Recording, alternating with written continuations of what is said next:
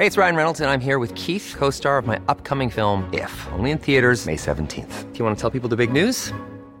All right, I'll do it. Sign up now and you'll get unlimited for $15 a month in six months of Paramount Plus Essential Plan on us. Mintmobile.com slash switch. Upfront payment of $45 equivalent to $15 per month. Unlimited over 40 gigabytes per month. Face lower speeds. Videos at 480p. Active Mint customers by 531.24 get six months of Paramount Plus Essential Plan. Auto renews after six months. Offer ends May 31st, 2024. Separate Paramount Plus registration required. Terms and conditions apply if rated PG. Heraldo Media Group presenta Sergio Sarmiento y Lupita Juárez. Información veraz y oportuna con un toque personal y humano. Por el Heraldo Radio, donde la H suena y ahora también se escucha.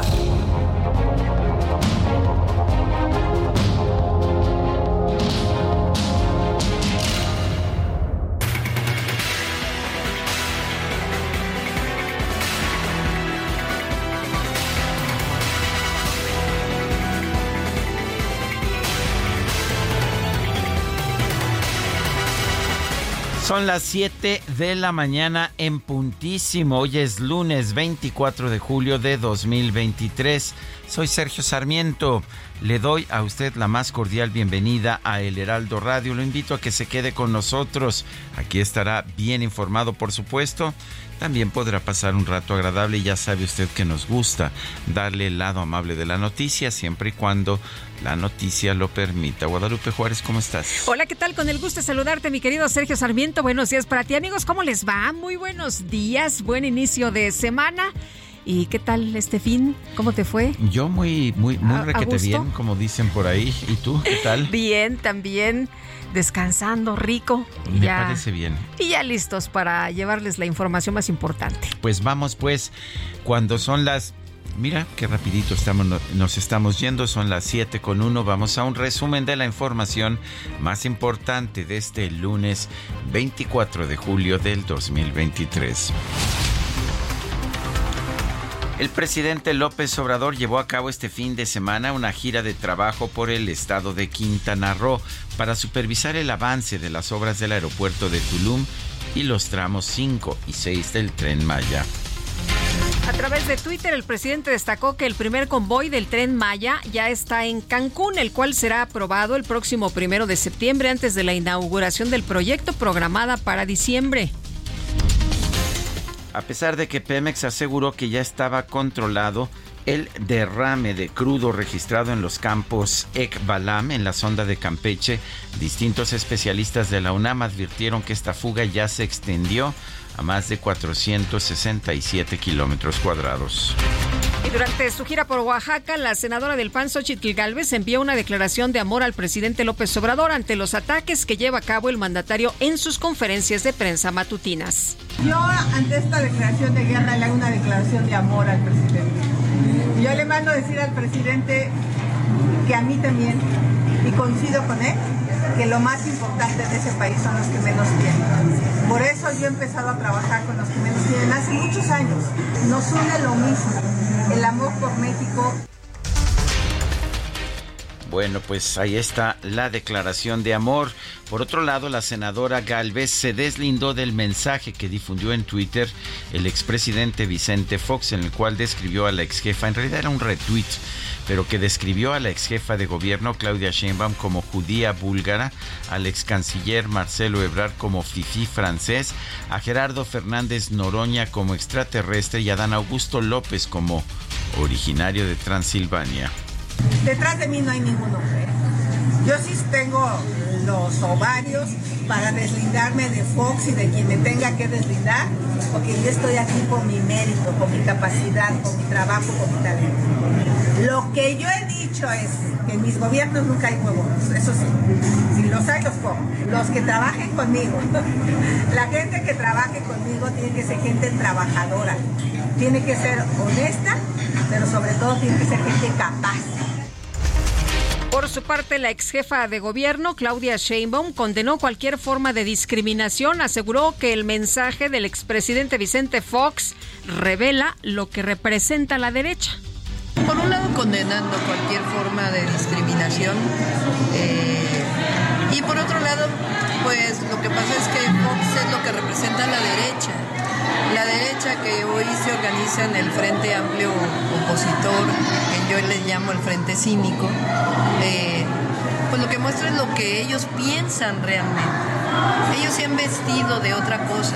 Ellos se visten de demócratas o se visten de feministas o se visten de ambientalistas, pero en el fondo lo que piensan es lo que dijo ayer Fox, aunque después se hizo para atrás.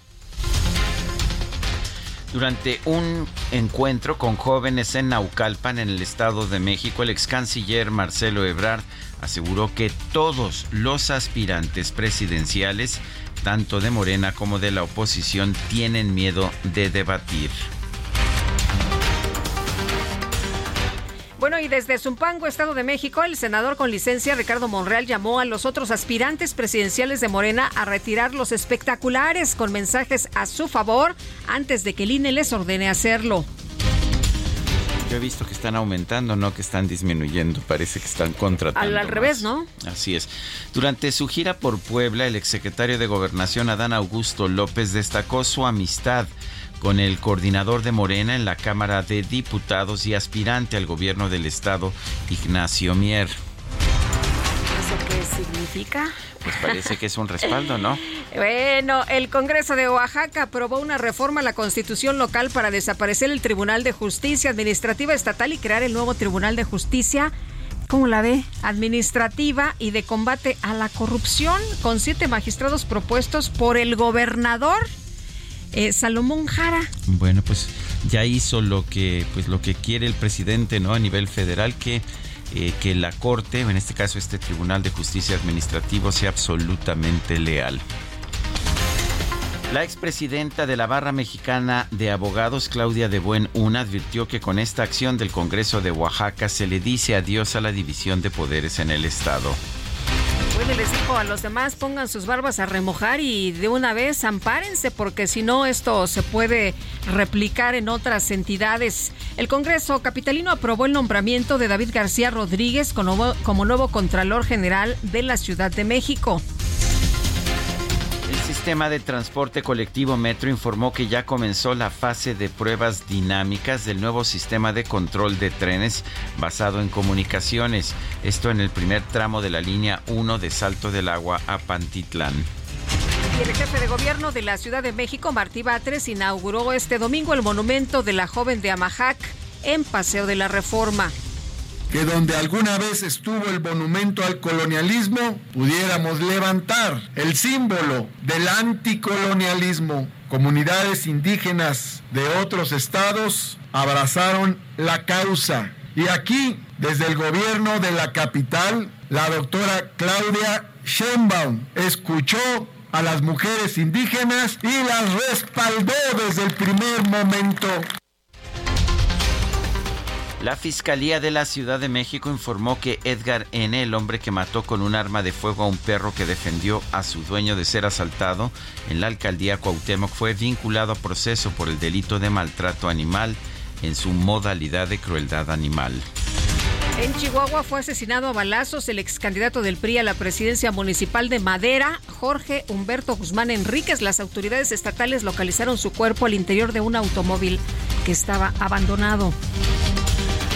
La madrugada de este sábado se registró un incendio en el bar Beer House en San Luis Río Colorado, en Sonora. El saldo fue de por lo menos 11 personas muertas.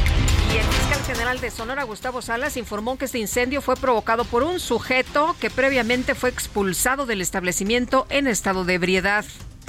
Por ello, el personal del bar lo saca de dicho sitio, ya que estaba bastante alterado y con un evidente estado de embriaguez. Posteriormente, esa persona va hacia una camioneta de características muy particulares, la cual aborda y posteriormente echa en reversa hasta estacionarla frente al bar. Desciende de la misma y camina por la parte eh, de frente para posteriormente ir hacia la parte posterior derecha de dicha camioneta y eh, hace maniobras, presumimos, para extraer combustible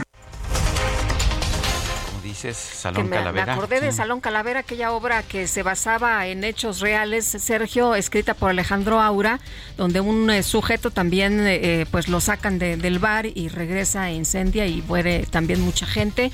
Y bueno, pues este sujeto afortunadamente iba a escapar, pero fue detenido en un retén. El Departamento de Justicia de los Estados Unidos informó que Gerardo González Valencia, cuñado de Nemesio Ceguera Cervantes, el Mencho, líder del cártel Jalisco Nueva Generación, fue condenado a cadena perpetua por ser responsable de importar grandes cantidades de cocaína. El INEGI informó que en la primera quincena de julio de 2023 el índice nacional de precios al consumidor subió 0.29%. La inflación general anual se ubicó en 4.79%. Este domingo se llevaron a cabo las elecciones generales de España. El Partido Popular obtuvo 136 escaños en el Parlamento, mientras que el PSOE se quedó con 122. Ambas fuerzas políticas reclaman su derecho a formar gobierno. En Israel, un grupo de 150 empresas se declaró en huelga como protesta contra el proyecto de reforma judicial impulsado por el primer ministro Benjamin Netanyahu. El gobierno de Afganistán informó que las inundaciones provocadas por las fuertes lluvias registradas en los últimos días han dejado por lo menos 31 muertos y decenas de desaparecidos. Por su parte, las autoridades de Pakistán reportaron por lo menos 13 muertes relacionadas con las fuertes lluvias y deslizamientos de tierra. Papa Francisco advirtió que las recientes olas de calor y las inundaciones reportadas en distintos países demuestran que es necesario tomar medidas más urgentes contra el cambio climático. El empresario Elon Musk anunció que a partir de este lunes va a cambiar en todo el mundo el logotipo de Twitter por una X. Ya en mi cuenta de Twitter ya cambió, aunque es nada más en cuando te metes en sí al, al programa. ¿A la aplicación? En, todas las otras uh, casos, por ejemplo, si sigues viendo, este, eh, por ejemplo, si, si, si, haces un análisis de lo que has hecho en el pasado, si, en fin, el, el pajarito sigue apareciendo por todos lados, pero ya en el cabezal de, de la plataforma ya aparece esta X y dice pronto diremos adiós a la marca Twitter y poco a poco todos lo, a todos los pájaros escribió en su cuenta personal una decisión otra más de estas sorprendentes de Elon Musk. Me parece que el pajarito de Twitter era uno de los logotipos más reconocibles en todo el mundo. Pues sí, este, bueno, ¿y ahora qué vamos a hacer? ¿Vamos a exear o qué? Pues parece que sí. Sí, ¿verdad? Bueno, en información de los deportes, el piloto mexicano de Fórmula 1, Sergio Pérez, obtuvo el tercer lugar en el Gran Premio de Hungría tras remontar desde la nueva posición. El primer lugar fue para Max Verstappen y el segundo para Lando Norris tenista serbio Novak Djokovic anunció que no va a participar en el próximo Masters 1000 de Toronto debido a un problema de fatiga.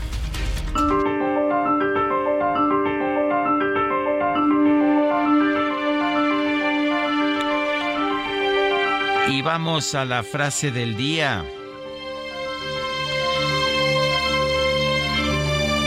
Vamos a tener un sistema de salud como el que tienen en Dinamarca, como el que tienen en Canadá, porque no es un problema de presupuesto, es un problema de corrupción. Esto lo dijo Andrés Manuel López Obrador el 23 de mayo del 2019. Es la frase de este día.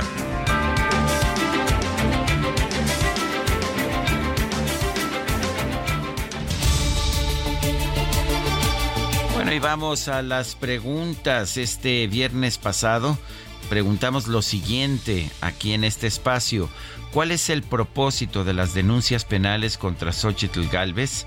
Frenar su campaña nos respondió 92.7%, hacer justicia 5%, quién sabe 2.4%, recibimos 9.461 participaciones. La que sigue, por favor. Con muchísimo gusto, mi querido DJ Kike, esta mañana ya coloqué en mi cuenta personal de X. X. Bueno, de Twitter, claro que sí, de Twitter, la siguiente pregunta. ¿Qué piensa usted del sistema de salud pública en este gobierno? Ha mejorado, nos dice el 1.6%, ha empeorado 94.2%, sigue igual 4.1%, En 38 minutos llevamos 1600, 1648 eh, votos. Las destacadas de El Heraldo de México.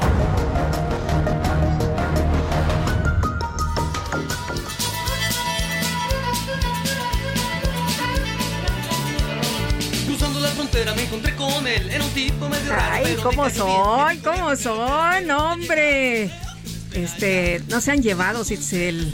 Muy buenos días, Lupita, Sergio, queridos destacalovers. La pregunta es, ¿ustedes se paran a bailar caballo dorado en las fiestas, en los eventos, en los mítines? ¿Sí o no? Porque al parecer nuestro ex canciller no, no tenía mucha práctica en eso del pasito de caballo dorado de la pero ahí le andaba echando ahí Por lo menos lo intentó. Sentimientos, sí. Por lo menos lo intentó. Hay gente que se queda sentada nada más viendo cómo se hace el mitote, cómo se andan eh, tropezando unos con otros, pero por lo menos bueno, todos iban a la derecha, él iba a la izquierda, pero...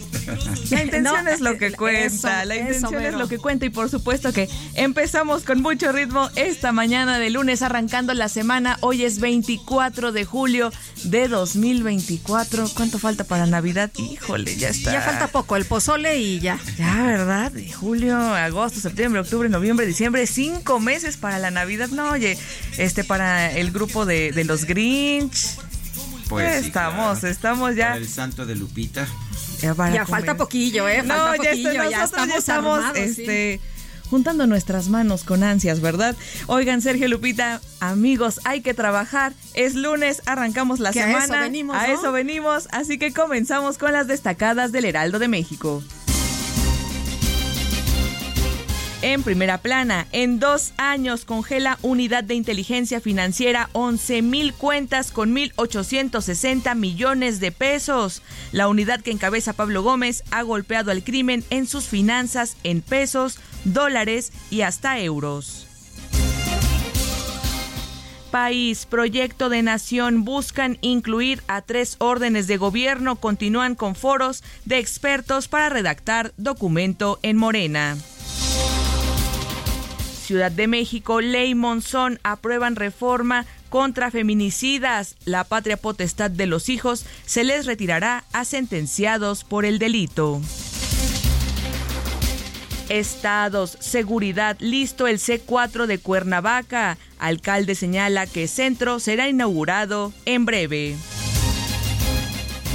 Orbe, Himalaya, alerta de hielo de glaciares. Prevén la afectación de acceso a agua dulce de casi 2 mil millones de personas que viven en las cuencas de 12 ríos. El mundo se ha calentado 1.2 grados. Meta Checo Pérez muestra otra cara. El piloto mexicano completa otra remontada en Fórmula 1 durante el Gran Premio de Hungría. Y finalmente, en mercados, turismo en Chihuahua destacan obras e inversión. La Sectur aseguró que se impulsará el sector en el estado. Lupita, Sergio, amigos, hasta aquí las destacadas del Heraldo. Muy feliz lunes. Itzel, muchas gracias, igualmente. Son las 7 de la mañana con 18 minutos. To my party people in the club. Huh. I'm loose, loose, and everybody knows I get off the train. Baby, it's the truth, the truth. I'm like Inception, I play with your brain, so don't sleep or snooze, snooze. I don't play no games, so don't, don't, don't, don't get it confused, no. Cause you will lose, yeah. Now, now pump, pump, pump, pump, pump it up. Enséñale al sol cómo se debe de brillar. If you go hard, you gotta Claro que sí, estamos escuchando esta canción que se llama On the Floor. Jennifer López, acompañada de Pitbull. y pues ya sabe usted que hoy es 24 de julio. ¿Qué cree usted? Es el cumple de esta actriz y cantante nacida en el Bronx de Nueva York. Sí, de ascendencia de ascendencia latina, pero nacida allá en el Bronx de Nueva York. Jennifer López. Si te parece, Guadalupe, la vamos a estar escuchando porque hoy es su cumple. Hoy es su cumple, hoy ya cumple 54 años. Pues muchas felicidades. Y qué bien se ve, ¿verdad? Se ve guapísima, es una chava bien. que eh, requete bien, trabaja mucho. Y aquí Sergio y yo estamos bailando, al igual que la producción, pero por gusto, ¿eh? No como otros que bailan para quedar bien. ¿Ah, no, no, no, aquí es por puro gusto. Al, fin que nosotros no queremos votos. No, no, no, no, no. Nada de eso, nada de eso. Oye, pues eh, vámonos, vámonos con la información. Ahí, como decía y como adelantaba Itzel González, tenemos un montón de notas y empezamos con esta. La Fiscalía de Sonora confirmó ya la detención del presunto responsable de provocar el incendio en un bar de San Luis Río, Colorado, donde desgraciadamente fallecieron 11 personas y cuatro más resultaron lesionadas. Gerardo Moreno, danos los detalles. ¿Qué tal? Muy buenos días, Sergio y Lupita. Qué gusto saludarlos desde Sonora para platicarles la última actualización de esta terrible tragedia ocurrida en el municipio de San Luis Río Colorado, que es la frontera del estado de Sonora, donde un incendio provocado en un bar llamado Beer House provocó la muerte de 11 personas. Y es que ya el fiscal de Sonora confirmó que se logró detener a la persona que podría ser el responsable de esta tragedia y se está procesando su caso. Gustavo Rómulo Salas confirmó que la persona fue detenida el día sábado a bordo de un vehículo particular junto a una mujer que era su familiar directa intentando escapar con rumbo a la ciudad de Sonoita. Detalló que durante la mañana se logró ubicar el vehículo que la persona utilizó esa noche al momento de cometer el crimen y gracias a eso se pudo determinar su identidad. Se giró la información a todas las corporaciones de los tres niveles de gobierno y en un punto de revisión militar ubicado sobre la carretera fue identificado y detenido. Inmediatamente lo trasladaron a las oficinas de la Fiscalía en San Luis, donde todavía en estos momentos se realizan todas las diligencias encaminadas a establecer su identidad y en caso de que sea reconocido por los testigos que presenciaron los hechos ocurridos, ya vincularlo a proceso. Incluso les platico que la mañana de este domingo se realizó una acción de cateo en su domicilio particular ubicado en la colonia Solidaridad. Recordarles ya por último que fueron un total de 11 personas fallecidas, ya todos están plenamente identificados. 10 fallecieron por intoxicación dentro del bar y una más al llegar al hospital. Además permanecen cuatro personas lesionadas, una de ellas está hospitalizada en San Luis y las otras tres en un hospital de Arizona. Así la situación acá en Sonora con este terrible caso.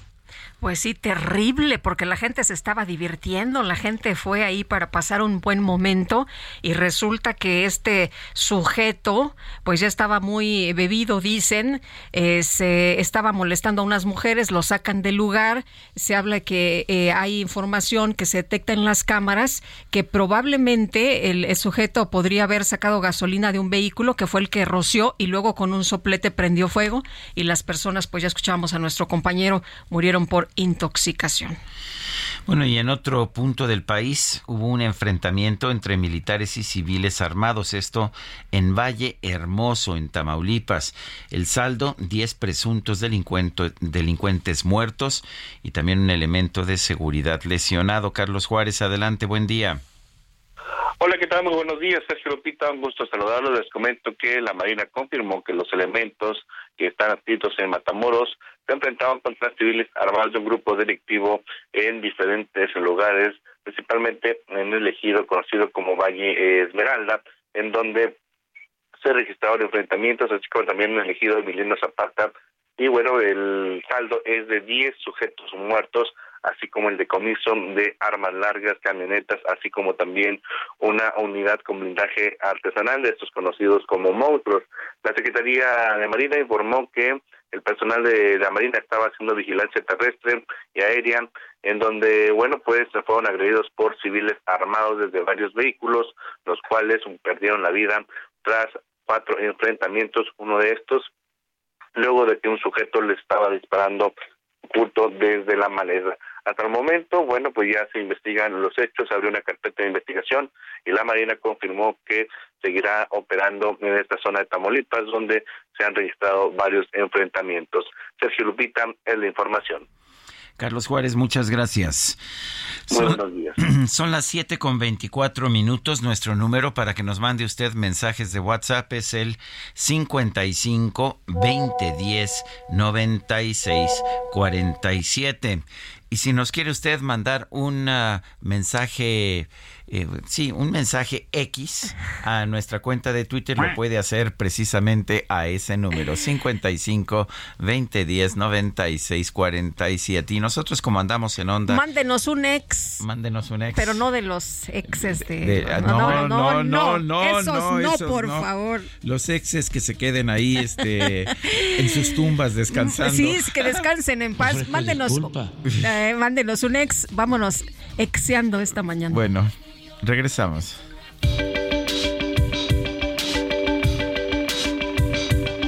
Sergio Sarmiento y Lupita Juárez quieren conocer tu opinión, tus comentarios o simplemente envía un saludo para ser más cálida esta mañana. Envía tus mensajes al WhatsApp 55 20 10 96 47.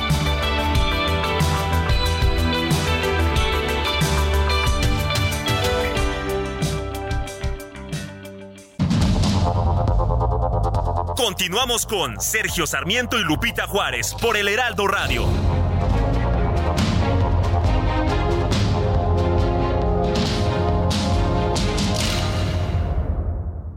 Hola, mi nombre es Paola Flores, soy diseñadora de interiores y te invito a Expo Mueble Internacional la feria líder de muebles y decoración en América Latina. La cita es del 16 al 19 de agosto en Expo Guadalajara y con más de 400 expositores encontrarás la mejor calidad y diseño en todo tipo de mobiliario, mueble residencial, exteriores, infantil, de madera, tapizados, todo. El evento no tiene costo, regístrate en expomuebleinternacional.com.mx. Toma un minuto y piensa en tu momento favorito. En tu graduación, por ejemplo. Ahora piensa en todas las empresas que se necesitan para hacerla posible. Las que rentan los salones, las que hacen la comida. Las empresas al comprar y vender entre sí generan economía para miles de familias. CIRT, Radio y Televisión Mexicanas. Voz de las empresas. Consejo de la Comunicación. El 24 de julio, la UNESCO declaró como patrimonio cultural los paisajes de los sembradíos de agave, así como las antiguas instalaciones industriales de Tequila Jalisco, por lo que se eligió esta fecha para celebrar el Día Internacional del Tequila. Se trata de una bebida emblemática de México. Su importancia cultural es tan grande que ha trascendido fronteras, colocándola como una de las bebidas alcohólicas más consumidas en todo el mundo. Tequila. De las más de 295 especies de agave que existen, solo el de la variedad agave tequilana Weber, mejor conocido como agave azul, sirve para la producción de tequila. El proceso para hacer tequila es largo y detallado, que debe hacerse con esmero y dedicación. Es por ello que la elaboración del tequila es considerada casi un arte, especialmente aquel que se elabora de acuerdo a las técnicas tradicionales y artesanales.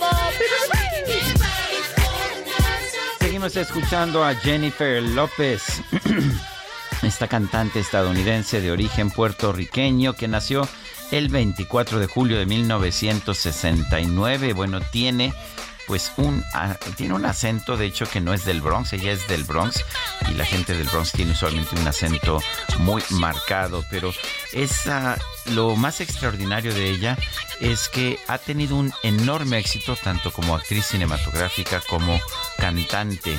Y bueno, llegó a, estar al mismo tiempo en número uno con alguno de sus discos y número uno también eh, en exhibiciones de sus películas, de manera que pues qué te puedo decir, me parece que vale la pena escucharla.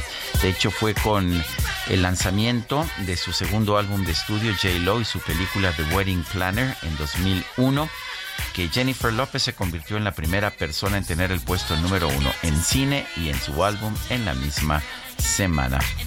Le dieron un récord Guinness. ¿Qué tal? Oye, y lo único que le falta a Jennifer López es a nuestro DJ Kick.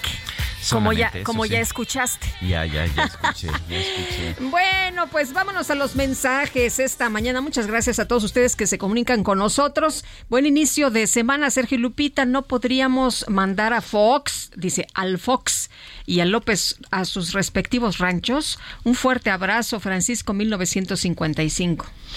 Bueno, y dice otra persona, buenos días Sergio Lupita, excelente inicio de semana. Ya tenemos un sistema de salud como en Dinamarca pero en los tiempos de Hamlet. Saludos, Antonio de Harvard. Bueno, eh, nos dice otra persona, hola Sergio Lupita, que tengamos un excelente inicio de semana para todos. Feliz lunes, les saluda desde Tequisquiapan y un gran abrazo. Soy Patricia. Oye, nos están reportando que en la Terminal 2 los escáneres no funcionan en el aeropuerto. aeropuerto? Ajá, y que están revisando a cada pasajero con detector de metales y también, pues ya sabes, esta revisión que se hace... Eh, física. Física y que son mujeres quienes están haciendo la revisión. Bueno, pues no funcionan. Lo que qué raro, ¿no? Que no funcionen los ah, detectores automáticos. Eh, nos despertamos con un artículo de Alicia Bárcena Ibarra, la secretaria de Relaciones Exteriores, que realizó una gira a Europa en estos últimos días. Es un artículo que publica en exclusividad el periódico El Heraldo. Eh, interesantes algunos de los fragmentos de este artículo, Guadalupe. Sí, fíjate que, bueno, de, de, hecho, habla de la reunión que tuvo con más de 20 líderes de la región y del viejo continente. Participó en foros de negocios con empresarios interesados en las oportunidades que hay en México. Y bueno, dice que el principal eh, fin de participar en este foro es atraer oportunidades y beneficios para México, sobre todo para nuestra gente, además de ampliar la huella internacional de la diplomacia mexicana. Planté los objetivos del proyecto de transformación que consisten en sustituir privilegios por derechos, combatir la corrupción y cerrar brechas de desigualdad, la urgencia de romper el paradigma del centro-periferia y dejar de ser cantera de materias primas críticas y mano de obra de baja calificación con salarios precarios y bueno, pues parte de lo que escribe también señala que la Unión Europea es un gran aliado para México y nuestra región, que en este año sería importante avanzar en la modernización del acuerdo global que incluye cooperación, relaciones políticas y comercio, además de inversión. Esta tarea estará a cargo de la Secretaría de Economía y con esta gira internacional hemos consolidado la relación cercana y estrecha que existe con Europa y con sus instituciones. Dejamos de manifiesto que tenemos mucho por construir juntos América Latina y el Caribe con Europa, con el foco puesto en el bienestar de nuestros pueblos y la sostenibilidad del planeta que compartimos. Y dejamos de manifiesto también el valor constructivo de la voz de México, que sin estridencias pero con firmeza construye puentes de progreso colectivo y ampliación de derechos, reconociendo en el imperio internacional de la ley y la vigencia restricta de los derechos humanos en fundamento ineludible, dice, del diálogo entre las naciones. Son las siete con treinta y siete minutos. La regidora de San Luis Río Colorado, Rebeca Ching de León, denunció que el bar Beer House, donde fallecieron 11 personas en un incendio provocado en Sonora, no contaba con permisos para operar. Rebeca Ching de León, eh, regidora de San Luis Río Colorado, está en la línea telefónica. Señora regidora, gracias por tomar nuestra llamada. Cuéntenos cómo estaba operando este bar sin esos permisos. Hola, Sergio, buenos días. Bueno, es muy lamentable eh, lo que nos sucedió aquí a los sanluisinos este sábado, 22 de julio. Este, toda la comunidad estamos de luto, muy dolidos. Y yo como regidora, representante de la misma comunidad y como sanluisina, pues me siento muy indignada por esto, ya que eh, cuando esperábamos respuestas, fuimos todos testigos de la rueda de prensa donde los mismos este, funcionarios nos, nos dijeron de viva voz de que no había tales permisos, que estaban operando desde la clandestinidad, lo cual es gravísimo. Eh, si es verdad, había, hubo, perdón, un culpable de provocar esto, pero también este, no había permisos de operación, no había salidas de emergencia que estuvieran operando eh, y esto es, esto es muy, muy grave. Por eso mi posicionamiento. Eh, Rebeca, eh, ¿qué información se tiene hasta este momento? ¿Qué más se sabe de lo que ocurrió en ese lugar? Bueno, desgraciadamente son ahora 12 personas fallecidas. el número la persona de ya fue detenida. Así es, son 12 personas, lamentablemente. Hace una hora la Fiscalía del Estado anunció que ya se ejecutó la orden de aprehensión en contra de, la persona esta por el delito de homicidio, homicidio calificado. Eso es lo más, lo último que tenemos nosotros información. Eh, regidora, ¿es común que operen los bares sin, sin permisos? Es que eso es precisamente el problema, Sergio, que en esa rueda de prensa nos dimos cuenta de que existe un protocolo fallido porque son ellos los que se tienen que acercar al gobierno municipal a solicitar esos permisos.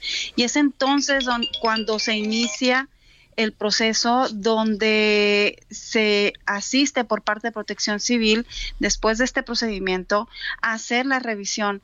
En este lugar este año no se había hecho, no se había hecho este procedimiento. Entonces, está hablando el director de Protección Civil eh, de que no se había hecho el procedimiento, lo interrumpe el presidente municipal diciendo que la salida de emergencia estaba tapada con cajas de cerveza entonces, en buena conciencia, no podíamos quedarnos callados ante esto porque esto es algo terrible.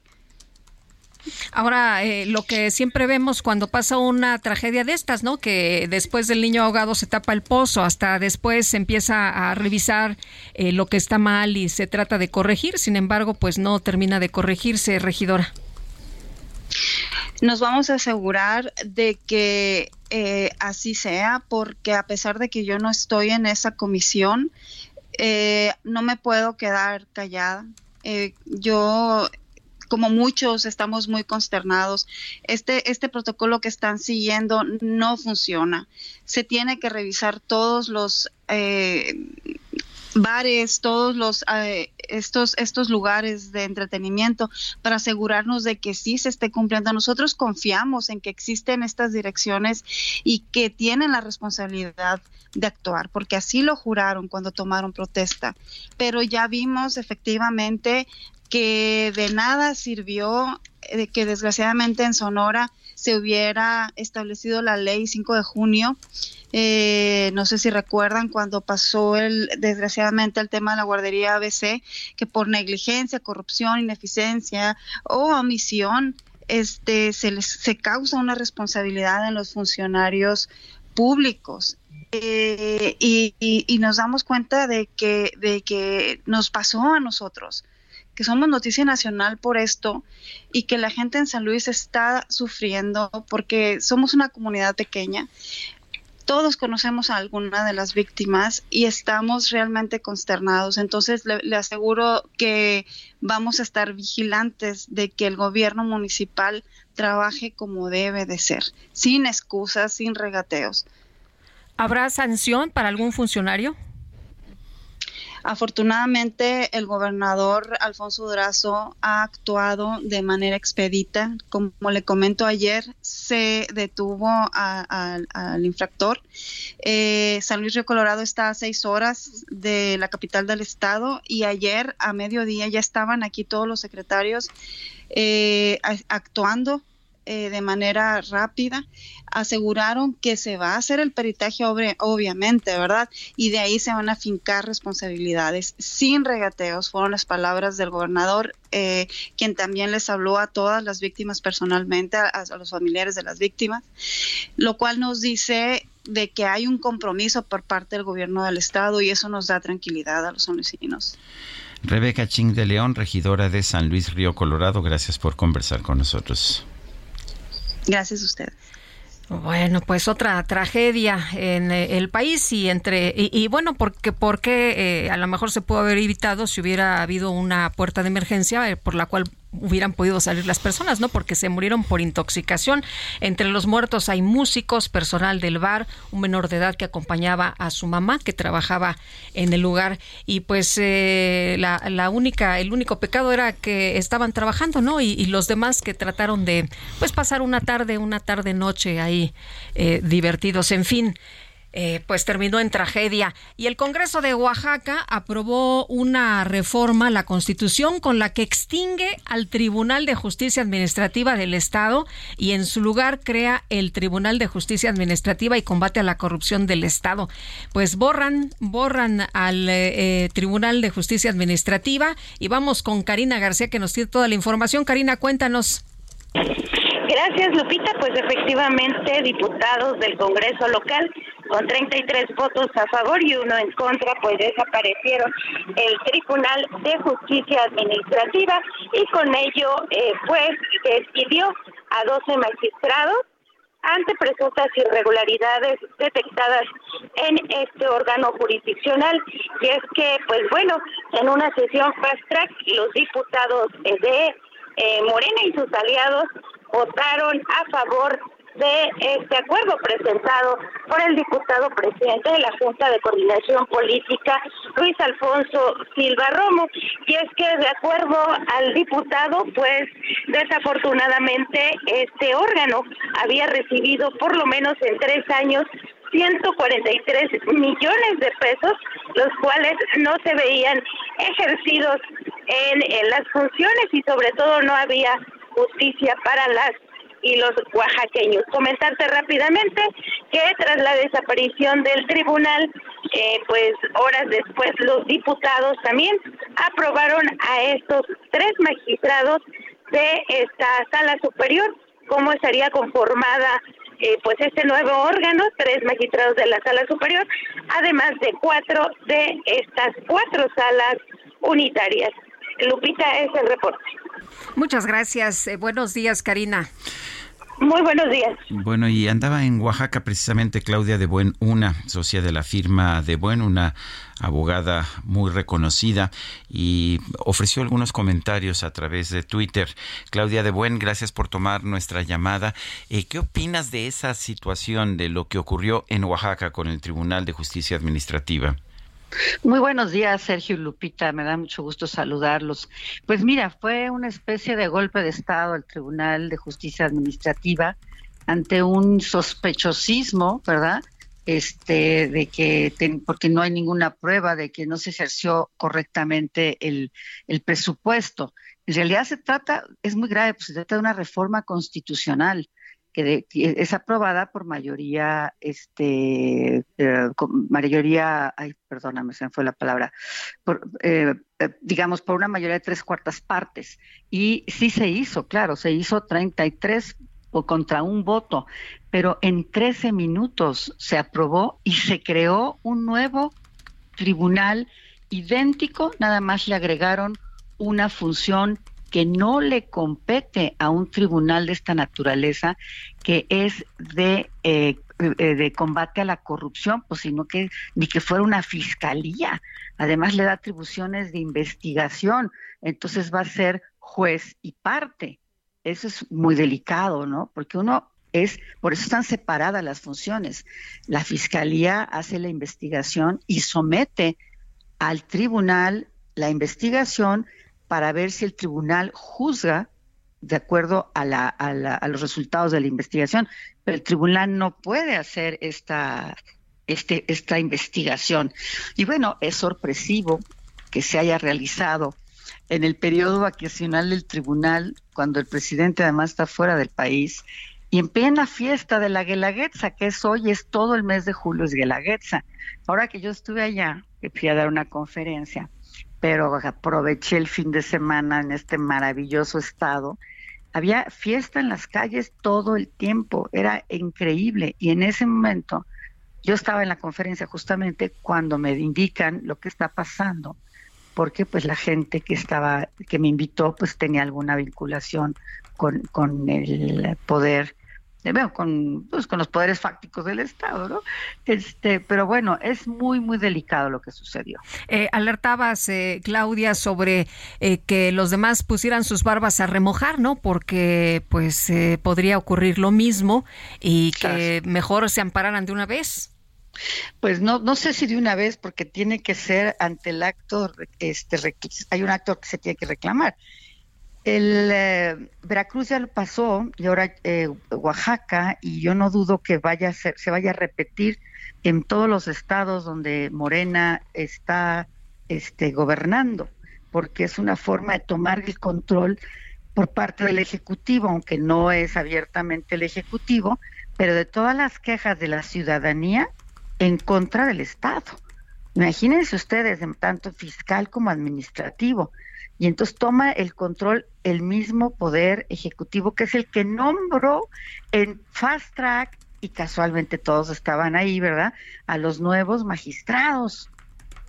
Es increíble, es, de un descaro brutal, pero solamente se atreve un Estado a hacer eso cuando el presidente ha hecho cosas parecidas, ¿no? En fast track presentan, la, por ejemplo, la reforma electoral, ha habido cosas este, muy delicadas y, este, y creo que esto es una, un llamado de atención a todos los estados que tienen gobiernos de Morena, porque ya se, se repitió de Veracruz, ahora en Oaxaca, y con un descaro brutal de unos cuantos minutos, sin discusión, sin propuestas, sin análisis. Imagínate un proceso legislativo de esa naturaleza. El, ¿cómo, obtuvieron la mayoría calificada? Eh, ¿No había, ya, ya no queda oposición en Oaxaca? Pues tuvieron un, uno de oposición, no sé con cuánto se componga el poder eh, legislativo, cuántos sean los miembros, pero todos los que estaban ahí, claramente todos, estaban en una este un periodo de sesiones eh, y todos los estaban votaron prácticamente menos uno. ¿Era periodo ordinario de sesiones? No, extraordinario. Okay. ¿Se puede se puede hacer eso en un periodo extraordinario? Porque pues es, cambiar la constitución, ¿no? Es cambiar la constitución y, y, se hizo, te digo, sin ninguna discusión y con una sola convocatoria. O sea, desde ahí hay una violación, tiene que haber sido dos convocatorias. Desde ahí hay una violación constitucional. Eh, Claudia, ¿de qué se encarga el tribunal eh, o de qué se encargaba el Tribunal de Justicia Administrativa? Y, bueno, ya nos decías que ahora cambia porque pues se convierte prácticamente como en una fiscalía, ¿no? Sí, pues se convierte en una fiscalía. ¿De qué se encarga? Pues de toda la, la, eh, juzgar aquellas faltas de la administración pública del Estado que afectan a los particulares.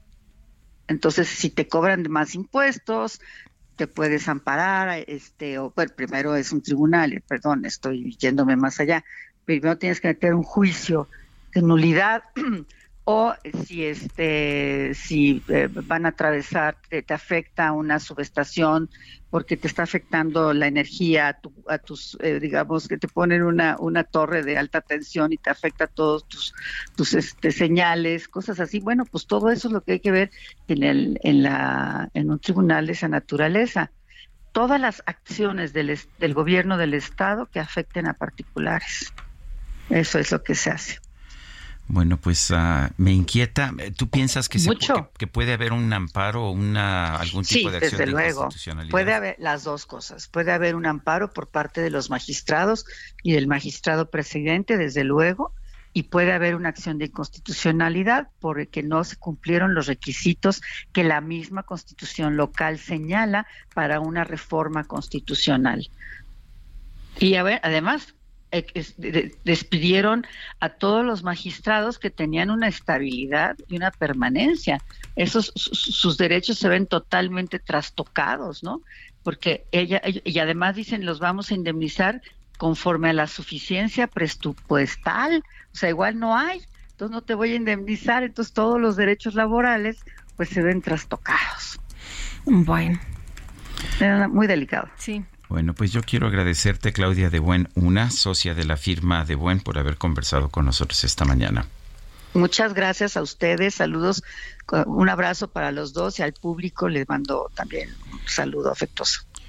Muchas gracias. Es, es inquietante y a propósito no es el único lugar del mundo en que está ocurriendo este tipo de cosas. Los regímenes autoritarios siempre tratan de deshacerse de los tribunales independientes. Hoy mismo, de hecho, los legisladores en Israel aprobaron una ley que le quita a la Suprema Corte de Justicia de Israel sus poderes para bloquear decisiones gubernamentales. Esta es la primera medida de una serie de reformas judiciales impulsadas por el ah, primer ministro Benjamin Netanyahu, que ha generado pues seis meses de protestas y de críticas en allá en Israel. Pues este fin de semana, ¿no? Vimos las calles repletas, este, eh, 250 mil personas que se sumaron a estas protestas y cientos de guatemaltecos marcharon también este domingo con flores en el centro de la capital para exigir la renuncia de funcionarios judiciales señalados de generar crisis electoral al accionar contra un partido que competirá el eh, pues 20 eh, de, agosto. Los manifestantes pidieron la dimisión de la fiscal general Consuelo Porras luego de que su institución pidió la cancelación del partido Semilla de uno de los contendientes, el socialdemócrata Bernardo Arevalo.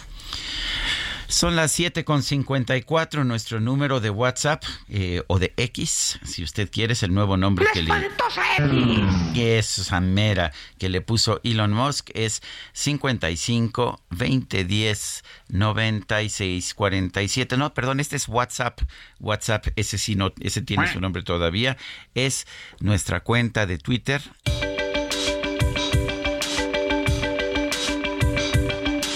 Sergio Sarmiento y Lupita Juárez quieren conocer tu opinión, tus comentarios o simplemente envía un saludo para ser más cálida esta mañana. Envía tus mensajes al WhatsApp 55 20 10 96 47.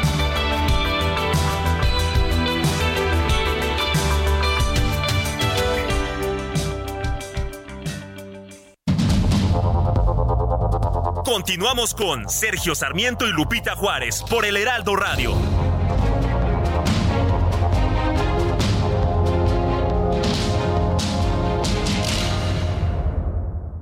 Hola, mi nombre es Paola Flores, soy diseñadora de interiores y te invito a Expo Mueble Internacional la feria líder de muebles y decoración en América Latina. La cita es del 16 al 19 de agosto en Expo Guadalajara y con más de 400 expositores encontrarás la mejor calidad y diseño en todo tipo de mobiliario, mueble residencial, exteriores, infantil, de madera, tapizados, todo. El evento no tiene costo, regístrate en expomuebleinternacional.com.mx. Fiat Pulse es el SUV que te impulsa a hacer las cosas a tu estilo. Sé parte de la generación que transforma y estrénalo con tasa desde 7.99% más seguro gratis. Fiat, sé único. Visita tu distribuidor Fiat Chrysler. K31.6% sin IVA. Vigencia al 31 de julio de 2023. Consulta fiat.com.mx.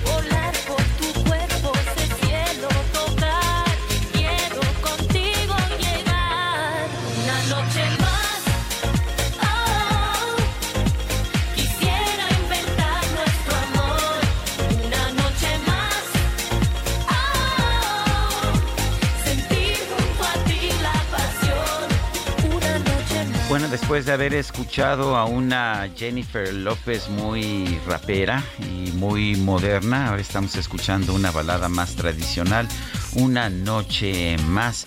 Y vale la pena recordar que se hizo famosa, se hizo famosa Jennifer López como protagonista de la película Selena. Esto ocurrió allá en 1997 y bueno, pues fue fue la película con la que se hizo famosa y después de ahí al estrellato no se quedó simple y sencillamente encasillada en ese papel de Selena, sino que logró mostrar una gran diversificación tanto musical como como en materia de, de, actuación y lo hizo realmente de forma extraordinaria. Hoy es uno de una de las artistas más reconocidas en Estados Unidos y en el mundo.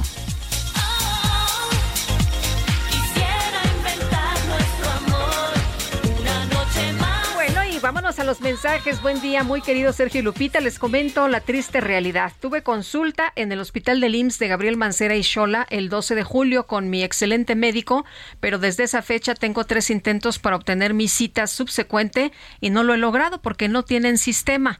Después de eso ya indicaron que debo acudir a las 8 de la mañana para que puedan acceder y darme fecha. Y en Palacio insisten en una verborrea que insulta a los mexicanos. Abrazos, soy Patricia Rivera. Dice otra persona, mi nombre es Gisela Ortega, para comentarles que desde hace meses en la Clínica 25 del Seguro Social en la delegación Iztapalapa no hay medicamento para la diabetes. Y nos dice, oye, cuando le, le dicen a, Hugo López Gatel, oye, no hay medicamentos, este, le está quitando usted la posibilidad a los otros de expresarse y de tener un tiempo para el que fuimos citados en este encuentro. Este, pero bueno, pues ahí está, hay falta de medicamentos. Héroes y ligas de la y Liga de la Noticia, espero que esta nueva semana sea favorable para todos, es lo que nos dice Irma.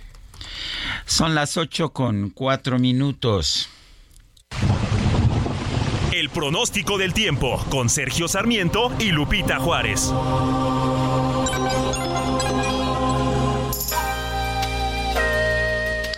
Jesús Carachure, meteorólogo del Servicio Meteorológico Nacional de la Conagua. ¿Cómo estás? ¿Qué nos tienes esta mañana?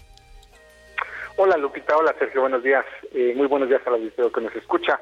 Pues mira, iniciamos la semana con lluvias en gran parte del territorio nacional. De hecho, en todos los estados de la República Mexicana habrá lluvia, obviamente en diferentes eh, cantidades, pero en los 32 estados habrá precipitaciones. Tenemos diferentes sistemas meteorológicos que estarán afectando durante este día eh, a lo largo y ancho de México. Tenemos por un lado eh, la onda tropical número 16 que se desplazará por el sureste, oriente y sur del territorio nacional a lo largo de este día. Eh, tenemos eh, canales de baja presión, uno precisamente extendido sobre el sureste de México y eh, dos más sobre el interior de la República Mexicana. Tenemos pues lo que es el monzón mexicano que está afectando el noroeste de México y el ingreso de humedad tanto del Océano Pacífico como Golfo de México. La interacción de todos estos sistemas, como comentaba, generará precipitaciones en los 32 estados de la República. Las lluvias pues más importantes para, para hoy, esperamos lluvias puntuales intensas en Oaxaca y Veracruz eh, lluvias puntuales muy fuertes en Sinaloa, Nayarit, Jalisco, Colima, Michoacán, Guerrero, aquí en la Ciudad de México, en el Estado de México, Morelos, Puebla, Hidalgo y San Luis Potosí. Eh, lluvias puntuales fuertes para Sonora, Chihuahua, Durango, Zacatecas, Guanajuato, Querétaro, Tamaulipas, Tlaxcala y Chiapas. Intervalos de chubascos para Baja California Sur, Coahuila, Nuevo León, Aguascalientes y Tabasco y lluvias aisladas, Baja California, Campeche, Yucatán y Quintana Roo. Como pueden ver, los 32 estados de la República tendrán precipitaciones, repito, de diferentes eh, cantidades, pero en los 32 estados habrá lluvias. Eh, otra situación a considerar para este día es, eh, bueno, continuarán las temperaturas calurosas, extremadamente calurosas, en todo lo que es la frontera norte de México. Todos los estados del noroeste, norte y noreste de México, temperaturas que incluso podrían superar los 40 grados centígrados. Pues este es mi reporte desde el Servicio Meteorológico Nacional. Regresamos al estudio. Carachure, gracias Jesús Carachure, meteorólogo del Servicio Meteorológico Nacional. Y vámonos, vámonos con el Químico Guerra, ¿cómo estás? El Químico Guerra, con Sergio Sarmiento y Lupita Juárez. Buenos días. Buenos días, Lupita, Sergio. ¿Qué creen que va a pasar en 20 días? Les adelanto dos empresas coreanas entran fuerte a la fabricación de motores 100% eléctricos en México, Sergio Lupita, en Ramos Arispe. Fíjense que una joint venture, una de estas alianzas no estratégicas entre dos empresas eh, surcoreanas, LG, que todos conocemos, y Magna International, están a días de arrancar la era de electrificación de autopartes en México para eh, arrancar una planta que va a producir, fíjense bien, un millón de motores 100% eléctricos para ser destinados a eh, los Estados Unidos y a General Motors en México, que va a ser el principal cliente aquí en México, ¿no? Se van a fabricar precisamente más de un millón de motores, pues de industria sobre todo en los Estados Unidos, Europa ya está muy encarrilada en esto. En Estados Unidos se prepara para lograr la meta de más de 20 millones de vehículos eléctricos hacia el 2030. Estamos hablando dentro de seis años y medio seis años y medio se van a producir 20 millones de vehículos eléctricos tan solo en los Estados Unidos y me da muchísimo gusto el que esta cuestión de la situación actual del nearshoring, del reacomodo en las líneas de suministro, el reacomodo geopolítico también entre China, Estados Unidos, Europa, etcétera, le está abriendo estas puertas verdaderamente extraordinarias a México y que haya gente que sí está consciente de esto y lo está aprovechando muy importantemente, ¿no? Eh, este, esta planta es eh, de primer mundo, un millón de vehículos, de, de motores 100% eléctricos al año, y esto posiciona a México entre los tres, cuatro grandes jugadores en el mundo de fabricación de autopartes para los vehículos eléctricos. Recordemos que las Naciones Unidas están eh, empujando y fuertemente recomendando y declarando como objetivo el reducir las emisiones de dióxido de carbono en un 45% para este 2030, o sea, para dentro de estos seis años y medio, lo que está impulsando fuertemente la era de la electrificación. México está posicionado en una eh, situación verdaderamente privilegiada. Esta es una oportunidad histórica que se presenta una vez cada 100 años o cosas así, y aquí estamos viendo ya cómo se está aprovechando esto por parte de empresas con visión que están generando empleos bien remunerados, con alta capacitación y colocando a México en una situación de fortaleza. Así que para iniciar la semana, esta buena noticia, Sergio Lupita. Muy bien, muchas gracias, Químico. Al contrario, muy buenos días. Bueno, y este fin de semana el presidente López Obrador destacó que el tren de pasajeros va a regresar al sureste del país. Noemí Gutiérrez, adelante. Sergio Lupita, muy buenos días. Comentarles que este fin de semana el presidente Andrés Manuel López Obrador supervisó el avance en la construcción del tren Maya. Indicó que con esta obra el tren de pasajeros regresará al sureste del país. En sus redes sociales informó que recorrió una de las obras prioritarias de su gobierno que recorre cinco estados. Textual escribió, regresar el tren de pasajeros a Campeche. Uno de sus municipios lleva el nombre de Francisco Escárcega en honor a uno de los ingenieros que construyó en el 1950 el ferrocarril del sureste. Imaginen la alegría de quienes viven para contarlo.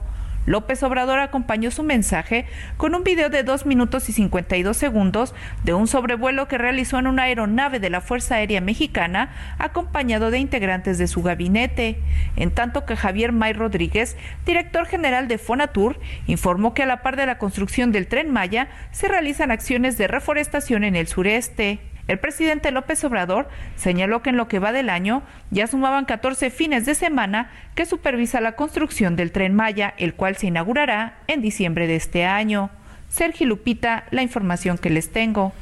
Noemí Gutiérrez, muchas gracias por este reporte.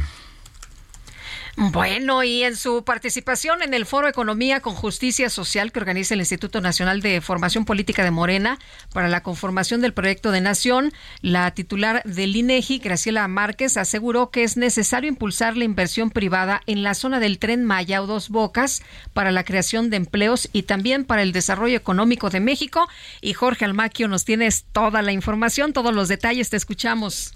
Gracias, Sergio Lupita, amigos. Así es, la titular del Instituto Nacional de Estadística y Geografía, Graciela Márquez, aseguró que es necesario impulsar la inversión privada en la zona del tren Maya o Dos Bocas, porque no es suficiente la inversión pública para que este tipo de proyectos tengan éxito en la creación de empleos y el desarrollo económico de México. En su participación en el Foro Economía con Justicia Social que organiza el Instituto Nacional de Formación Política de Morena para la conformación del proyecto de nación, Márquez Colín indicó que solo con inversión privada México México va a tener crecimiento económico, por lo que se debe incentivar la creación de empleos. Tenemos que generar incentivos a la inversión privada.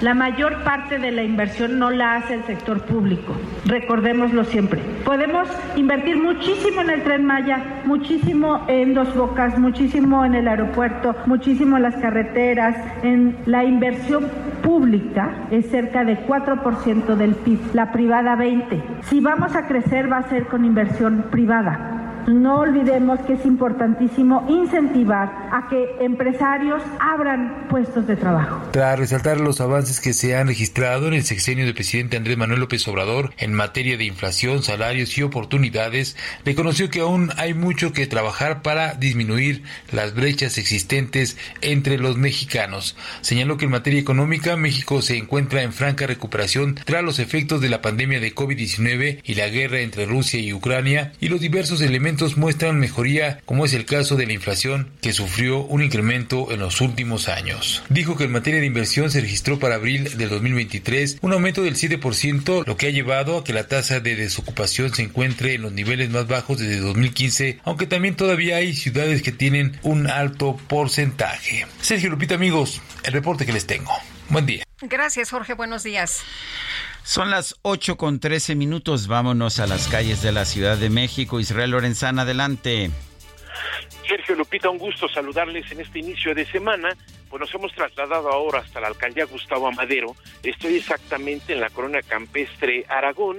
Es la calle Camino Sur, entre Camino Campestre y Camino Campestre A, en donde desde la madrugada del pasado sábado se ha formado un socavón de aproximadamente 3 metros de diámetro y 5 metros de profundidad.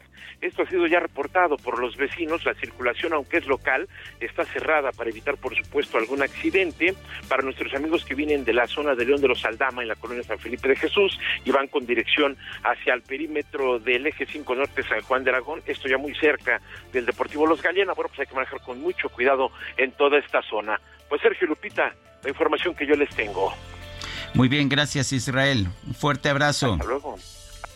Bueno, y vamos a continuar con la información. En otros eh, temas le platicamos sobre este asunto. Fueron a la Olimpiada de Matemáticas con uniformes prestados tras un robo. Imagínense nada más es lo que pues se da a conocer y resulta que con uniformes prestados tendrán que competir el equipo mexicano en la Olimpiada de Matemáticas de Centroamérica y el Caribe que se va a realizar en El Salvador, pues lo que les faltaba.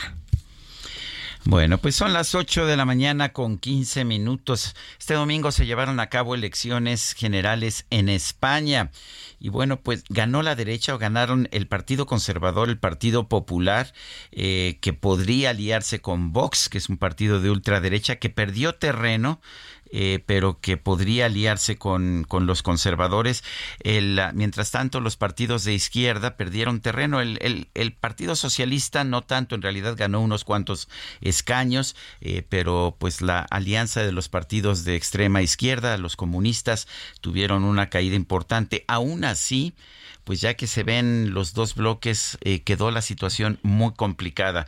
Para tratar de entenderla, hemos pedido a Marta Bárcena, embajadora eminente de nuestro país, que pues que nos ayude a analizar la situación. Marta, gracias por estar, uh, por estar con nosotros y cuéntanos ¿Cómo ves? De hecho, lo que vimos es que, a pesar de que la tradición es que el partido ganador empieza a formar gobierno, el Partido Socialista también pidió la oportunidad de formar gobierno, a pesar de haber quedado en segundo lugar. Así es, Sergio, y de acuerdo a, la, las leyes españolas, eh, corresponde al rey ahora encargar la formación de gobierno al líder del partido que obtuvo un mayor número de escaños, y ese es el Partido Popular y tiene unas semanas para hacerlo y para tratar de lograr una coalición que le den en lo que le llaman votación de investidura 176 votos. Ahí es donde se le complica mucho al Partido Popular lograr los votos de la investidura, porque sumando sus escaños, que son 136, más los escaños de Vox, que cayó radicalmente en la votación de 52 a 33 escaños, no le dan los 176 votos. Y para lograrlos tendría que aliarse entonces con partidos pequeños que son básicamente los partidos nacionalistas. Y hay que recordar que las políticas del PP y Vox han sido muy anti-autonómicas, entonces no se ve cómo el Partido Popular puede alcanzar a lograr esos 76 votos que necesita para que Feijóo sea el primer ministro o el presidente de gobierno de España. Entonces, por eso es que el PSOE Sánchez dice, yo también, el PSOE ganó más votos y más escaños que en la elección de 2019 y nosotros sí podemos formar una coalición de gobierno. ¿Y cuál sería esa coalición de gobierno? Pues muy similar a la que existe actualmente. Es decir, la, actual es el PSOE más Unidas Podemos, que desapareció, pero digamos que fue sustituido por Sumar, encabezado por Yolanda Díaz, que están en el gobierno, más el apoyo en los votos, pero sin estar en el gobierno, de los pequeños partidos, o, no tan pequeños en su zona, pero sí a nivel federal, de las autonomías del País Vasco y de Cataluña. De Cataluña tiene dos partidos, que son Esquerra Republicana de Cataluña, que sí le podemos considerar extrema izquierda, su mismo título lo dice, quiere la República, el retorno de la República Española, y Junts, que son los herederos del partido de centro derecha, eh, Convergencia y Unión de Cataluña. Y luego tienes el apoyo al PSOE de Bildu, que Bildu es la expresión en partido político de ETA una vez que ETA depone las armas. Y este es un tema que sí es muy delicado en España porque los más conservadores eh, pues realmente son totalmente anti-Bildu, pero es un partido legal y que participa en elecciones y que gana importantes escaños en la comunidad del País Vasco, Sergio. Em, embajadora eh, Pedro Sánchez estaba muy contento como eh, escuchaste el discurso, muy animado, ¿no? Hablando incluso hasta del número de votos que ha sido mayor que en otras ocasiones. Así es, así es, Lupita, yo creo que tiene por qué estarlo. Mira, yo justamente estuve en España hace unas semanas eh, cuando se llevaron a cabo las elecciones de las autonomías y municipales, que fue cuando ganó el PP y Vox y que fueron entonces a las alianzas en varias municipalidades y gente muy cercana al Partido Socialista Español, obrero español, me decía, mira, no le quedaba otro camino a Sánchez más que adelantar las elecciones, porque si no, irse hasta diciembre con este golpeteo y desgaste hubiera significado la derrota segura. En cambio, Sánchez hizo aquí una estrategia inteligente para los intereses del PSOE, que fue decir, a ver, señores, si ustedes ven las alianzas del PP y Vox en las en los municipios y las autonomías, están desapareciendo políticas y acuerdos, como por ejemplo todo lo que eran las políticas de igualdad de género en ciertos municipios. ¿Eso es lo que quieren para el futuro de España? No. Entonces, ¿qué hizo? Fue forzar el voto hacia los dos grandes partidos y forzar al electorado socialista, que normalmente no sale tanto a votar como el, elección, el electorado de derecha, a salir a votar para impedir la llegada de Vox al gobierno. Esa fue la estrategia. Y entonces puede sentirse muy satisfecho de que su estrategia le funcionó, aumentó el número de votos y escaños para el Partido Socialista Obrero Español y casi podemos decir que casi tronó la alianza PP-Vox, porque si vemos las declaraciones de Abascal, el líder de Vox ayer, estaba criticando al líder del Partido Popular. Entonces, esa es la razón por la que Sánchez está tan contento. Sí, le salió, le salió, la apuesta y la verdad es que no veo que ninguno de los partidos ah, regionales, eh, no sé, por supuesto, eh, Junts no, tampoco los, los, los partidos que surgen de ETA, los nacionalistas vascos, ni siquiera el Partido Nacionalista Canario puedan hacer una alianza con que incluya a Vox. Esto, pues casi casi le asegura a Pedro Sánchez mantenerse como presidente del gobierno, aunque en un gobierno muy frágil, ¿no? Con una, eh, una mayoría, pues, eh, eh, montada un poquito a fuerzas. Escuchaba yo que, que la, gente de Junts dice, pues, que le van a hacer pagar caro a Pedro Sánchez la alianza. Así es, y Junts se lo quiere hacer pagar caro a, a Pedro Sánchez la alianza, porque Junts fue el partido más votado en las elecciones autonómicas de Cataluña y sin embargo se movieron para que el actual presidente de la Comunidad Autónoma de Cataluña sea del Partido Socialista Catalán. Entonces, lo que lo que nos espera en el en el futuro, Sergio, creo yo, son largas semanas de negociaciones. El rey tendrá que pedirle a Feijóo formar gobierno conforme a las leyes, es lo que se indica en la práctica, sería extraño que no lo hiciera. Feijóo me parece que no va a poder lograrlo, y entonces le pedirá a la segunda lista más votada, que es el PSOE, al líder, formar gobierno. Y esto se puede ir hasta después de septiembre. Ahora, hay otro escenario improbable, pero no descartable, que es ante la imposibilidad de formar gobierno, que se convoque de nuevo elecciones.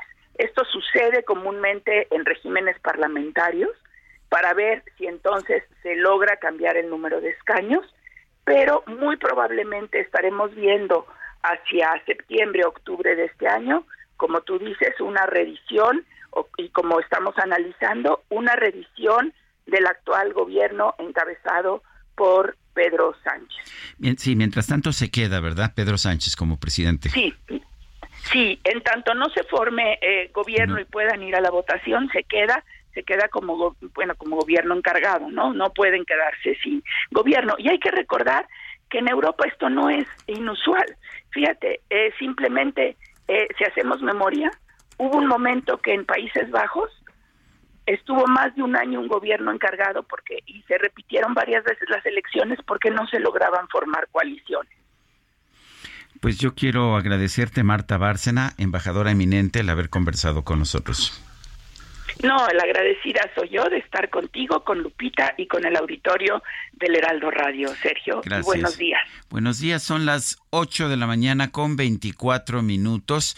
Nuestro número para que nos mande mensajes de WhatsApp es el 55 20 10 96 47. Y bueno, en la red X, antes llamada Twitter, sí, en la red X puede usted seguirnos en arroba Sergio y Lupita. Y le, recuerdo también eh, la cuenta del Heraldo de México. Que ya se nos cambió, ella ¿eh? se nos cambió el, el pajarito por la X. Sí, a mí también. arroba Heraldo de México. Regresamos.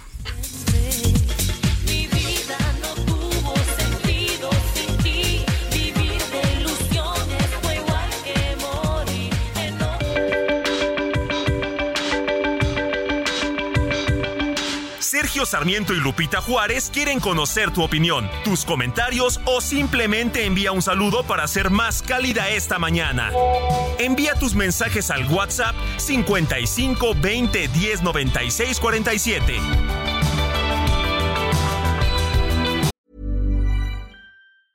Hey, I'm Ryan Reynolds. Recently, I asked Mint Mobile's legal team if big wireless companies are allowed to raise prices due to inflation. They said yes. And then when I asked if raising prices technically violates those onerous two year contracts, they said, What the f are you talking about, you insane Hollywood ass? So to recap, we're cutting the price of Mint Unlimited from $30 a month to just $15 a month. Give it a try at mintmobile.com slash switch. $45 up front for three months plus taxes and fees. Promoting for new customers for limited time. Unlimited more than 40 gigabytes per month. Slows. Full terms at mintmobile.com.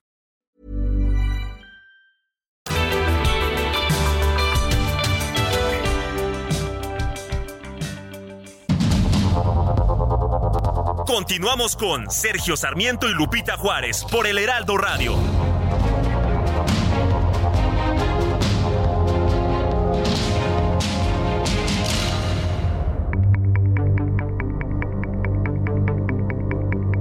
Jaque Mate con Sergio Sarmiento.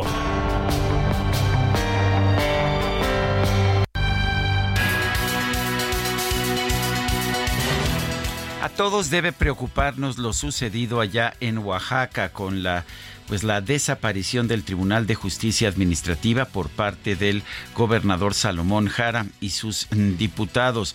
¿Por qué debe preocuparnos? Porque en primer lugar nuevamente se toma la decisión de eliminar un sistema que funciona, un sistema que tiene independencia con acusaciones de corrupción que no han sido comprobados. No se ha presentado ninguna prueba de que se haya ejercido mal el presupuesto del Tribunal de Justicia Administrativa de Oaxaca. Oaxaca. Pero lo más inquietante es que lo que busca el Poder Ejecutivo de Oaxaca es concentrar todo el poder en sí mismo, evitar la división de poderes. Sí, esto es un golpe en contra de la división de poderes en nuestro país. Quizás es lo que quisiera hacer el presidente Andrés Manuel López Obrador con la Suprema Corte de Justicia y que no ha podido hacer. Pero allá en Oaxaca se violaron todos los preceptos, todas las leyes, todas las normas, todos los precedentes para finalmente realizar este golpe de Estado en contra del Tribunal de Justicia Administrativa. Me parece muy inquietante porque todos los mexicanos nos beneficiamos de tener jueces independientes del Poder Ejecutivo y lo que está haciendo el Poder Ejecutivo en todos los lugares de México es aparentemente tratar de tomar control y dejarnos a los mexicanos sin protección. Yo soy Sergio Sarmiento y lo invito a reflexionar.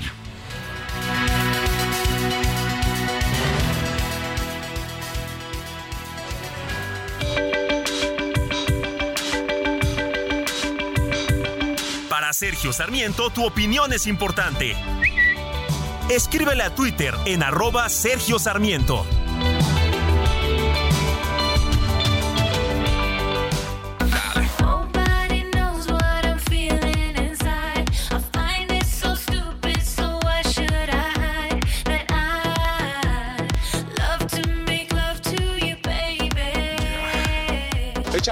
Hasta arriba.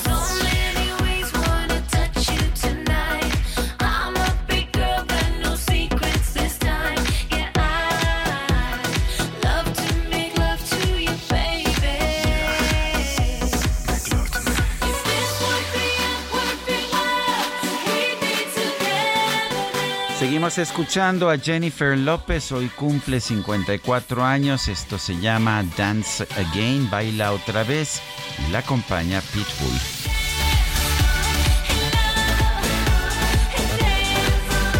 Música, ¿no? Para empezar la semana, sí, para que se animen nuestros amigos del auditorio. Ya sabemos que es lunes y a veces es difícil arrancar, pero con esta música pues, más fácil. Más, más sencillo.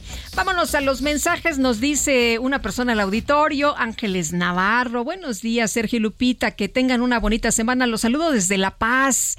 Ay, muchos saludos, muchos saludos a nuestros cuates allá. Eh, dice, me gusta escucharlos, son una pareja de periodistas muy dinámica. Dios los bendiga siempre, Ángeles Navarro. Muchas gracias, te mandamos un abrazo. Y dice otra persona, buen día Sergio y Lupita, hay falta de medicamentos, estamos peor que antes. Saludos, Angie. Son las 8 con 34 minutos, vamos con la silla rota. Los especiales de la silla rota.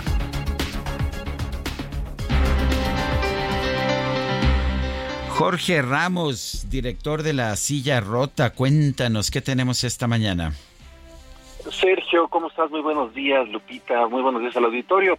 Pues eh, fíjate, Sergio, que en la silla rota y con el apoyo de la Universidad Nacional Autónoma de México iniciamos hoy una serie de cinco reportajes que versarán eh, Sergio, en torno a qué son, qué es lo que nos dejó eh, la pandemia de COVID-19. Durante toda esta semana estaremos publicando, Sergio, una serie de reportajes coordinados por nuestra compañera Marilu Roldán, en donde hablarán especialistas acerca de cómo nos impactó y qué nos espera para la siguiente década en términos de salud, también de salud mental, en términos de la economía, también incluso en temas de género. En fin, es un abanico de temas, eh, Sergio, que iremos abordando durante la semana y que hoy iniciamos con el tema de que pues eh, en esta década habrá efectos por COVID en todos los ámbitos, pero particularmente hoy nos enfocamos al de la salud. Así que pues invitamos al auditorio a que le den clic en la silla rota, en su médico y en la cadera de Eva, porque esta semana habrá materiales muy interesantes acerca de lo que nos espera en esta década resultado de la pandemia por COVID-19. Muy bien, Jorge Ramos, fuerte abrazo. Fuerte abrazo. Bueno, y este fin de semana se registró un narcobloqueo sobre la carretera federal 54 que comunica la capital de Zacatecas con el recién nombrado pueblo mágico de Villanueva.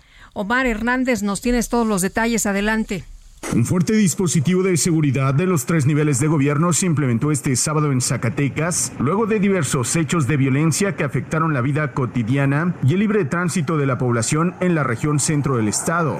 El hecho más significativo se registró sobre la carretera federal 54, que comunica la capital del estado con el municipio de Villanueva, recién nombrado pueblo mágico, donde un grupo de civiles armados detuvo por la fuerza y a punta de pistola obligaron a los pasajeros de dos camionetas a des descender de las unidades para después atravesarlas sobre la vía de comunicación y prenderles fuego, impidiendo el tránsito en ambas direcciones a la altura del entronque con la zona arqueológica del Cerro de Chicomostoc, también conocido como La Quemada. El incendio de ambas camionetas sobre la cinta asfáltica causó temor entre los conductores quienes a través de varios videos alertaron al resto de la población sobre la situación de violencia en esta importante vía de comunicación. Según eso, grupo que es un bloqueo.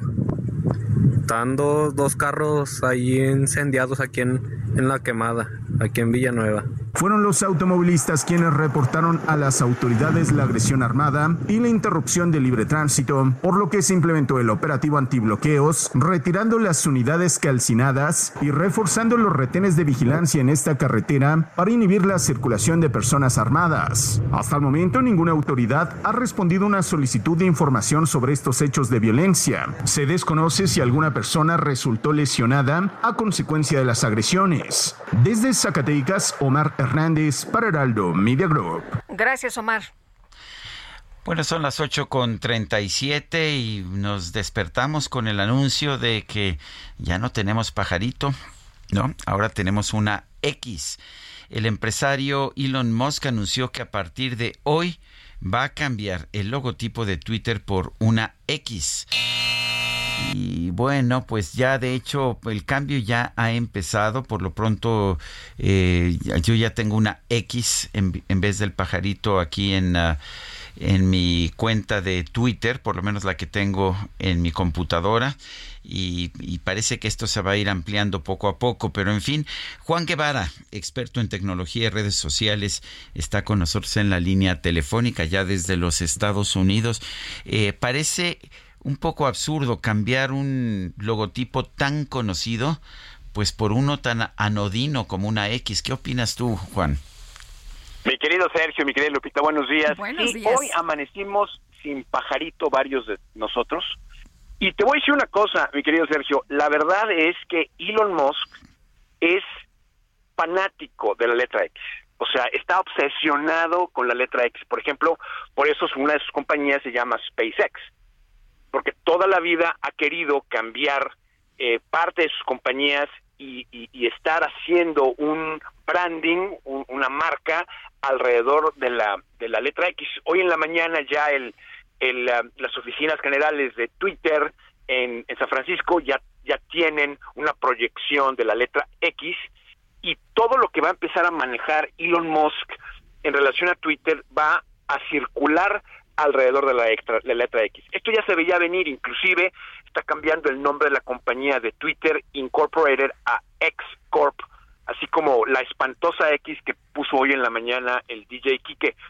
Y se espera que estos cambios empiecen a dar eh, un, un distanciamiento lo que era Twitter. Eh, eh, Elon Musk nunca le ha gustado cómo operaba Twitter, nunca le ha gustado la forma en que Twitter se desempeñó, eh, por eso ha hecho muchos cambios radicales a la plataforma y lo que estamos esperando, Sergio Lupita, es que en los próximos tres meses empiece a haber un, un recondicionamiento de lo que era Twitter. Por ejemplo, se espera mensajería instantánea que se va a llamar X Messenger, se esperan eh, la, la inteligencia artificial que va a estar añadida a Twitter, que es XAI. Es decir, todo está revolviendo en, o, o está dándole vueltas al tema de la letra X. A mí en lo particular me parece el logotipo bastante gacho, bastante feo, pero bueno, o sea, el día que yo sea dueño de Twitter, pues podremos ver en el Inter, nos tenemos que aguantar, ¿no? Pues nada, más, nada más junta 44 mil millones de dólares, ¿eh? No, no te No, preocupes. hombre, mira, ¿sabes qué? Entre nosotros tres hacemos una cooperativa, es más, y el, el, el DJ Kike completa, ¿no? O- Oye, Y pero de aquí a este, que nos pero- alcanza, este, nos tendremos que ir familiarizando, ¿no? Sí, la verdad es que sí, y sobre todo lo que te pasó aquí en la mañana, Sergio, vamos a empezar a ver cambios en la plataforma. Va a cambiar inclusive de color, va a cambiar en lugar del azul icónico del, del pajarito, va, va a cambiar a negro, a blanco y negro, que es la forma en la que ve Elon Musk el mundo, blanco y negro, y vamos a empezar a ver que el portal cambia de color, que va a empezar a incorporarse la letra X, etcétera. Entonces, cuando les pase a ustedes y amanezcan sin pajarito, no se apuren. Simplemente es un cambio de Elon Musk para todos nosotros con tanto cariño que nos tiene, ya sabes. Ahora, es, es algo que está pasando de forma gradual. Mucha gente me dice, es que a mí todavía no me quitan el pajarito, hay gente que sí. Eh, me imagino que poco a poco esto se va a ir ampliando, ¿no? Sí, es correcto. Se va, se va a ir ampliando poco a poco. La plataforma va a empezar a migrar de manera paulatina, así que esto se espera que se termine para el para el fin de, julio. Sin embargo, bueno, poco a poco van a empezar a ver eh, los cambios durante la plataforma. No es instantáneo, toma un poquito de tiempo, pero ya empezó y no hay marcha atrás. Muy bien. Pues uh, allá me está diciendo un amigo que él pone 100 dólares para que juntemos los 44 mil. Listo, ya está. mira, despacito vamos y este y una cosa muy rápida. Quiero que no sé quién seleccionó la música del día de hoy de Bob Dylan.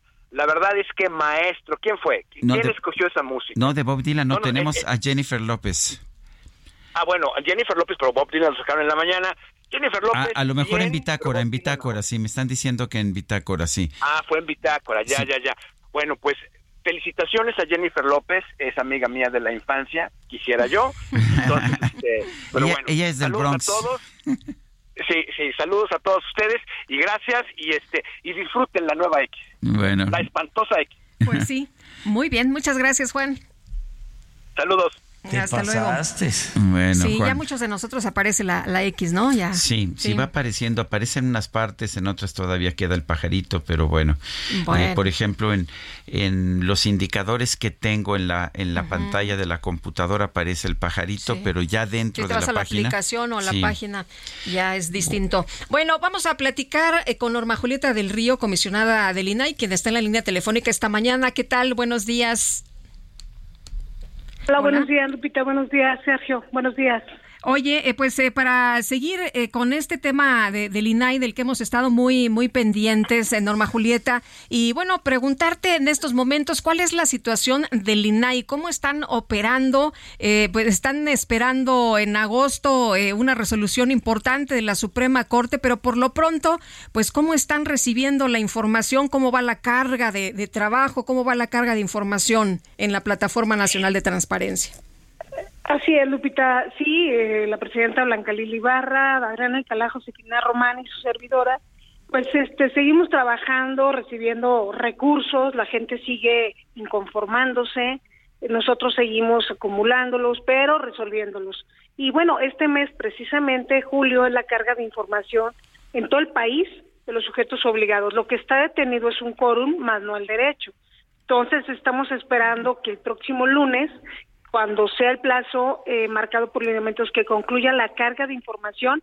Eh, en agosto ya todos los ciudadanos, ustedes, nosotros, estudiantes, académicos, ingresen a la plataforma y ¿qué vamos a ver? Bueno, la información que se carga es la de abril, mayo y junio de este año, contratos, adquisiciones, obra pública, convenios, adquisiciones de medicamentos, trámites, servicios, sueldos, salarios, si estos hayan cambiado, lo que cambia de manera trimestral. Entonces, pues está la carga de información, estamos supervisando la carga, también pues, seguimos con la difusión y en espera, en espera, como saben, pues será la primera semana de agosto, parece, donde nuevamente la Suprema Corte de Justicia verá el tema de nuestra controversia, pero ya en la ponencia del ministro González Alcántara y con muchas posibilidades, Sergio Lupita, de que ojalá nos concedan eh, la invalidez del artículo 33, que significa que podamos sesionar los cuatro para resolver estos 7.118 recursos que tenemos hasta hoy, esperando que con paso de los días inhábiles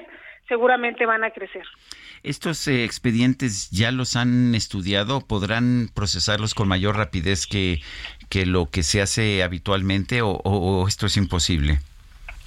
No, ya, los hemos dictaminado, Sergio Lupita, hemos avanzado, nosotros seguimos trabajando normal, para nosotros es como si tuviéramos pleno, las ponencias siguen trabajando, les puedo decir que de estos tenemos prácticamente el 90, el 90% dictaminados y también les puedo decir que en temas de acceso a la información el 63% los concentran este la COFEPRIS con agua, Secretaría de Educación y también les puedo decir que en tema de pensiones, bueno, tenemos al IMSS, a PEMES, Infonavit y el ISTE. Son los que más demanda tienen ahorita de los recursos que están interpuestos.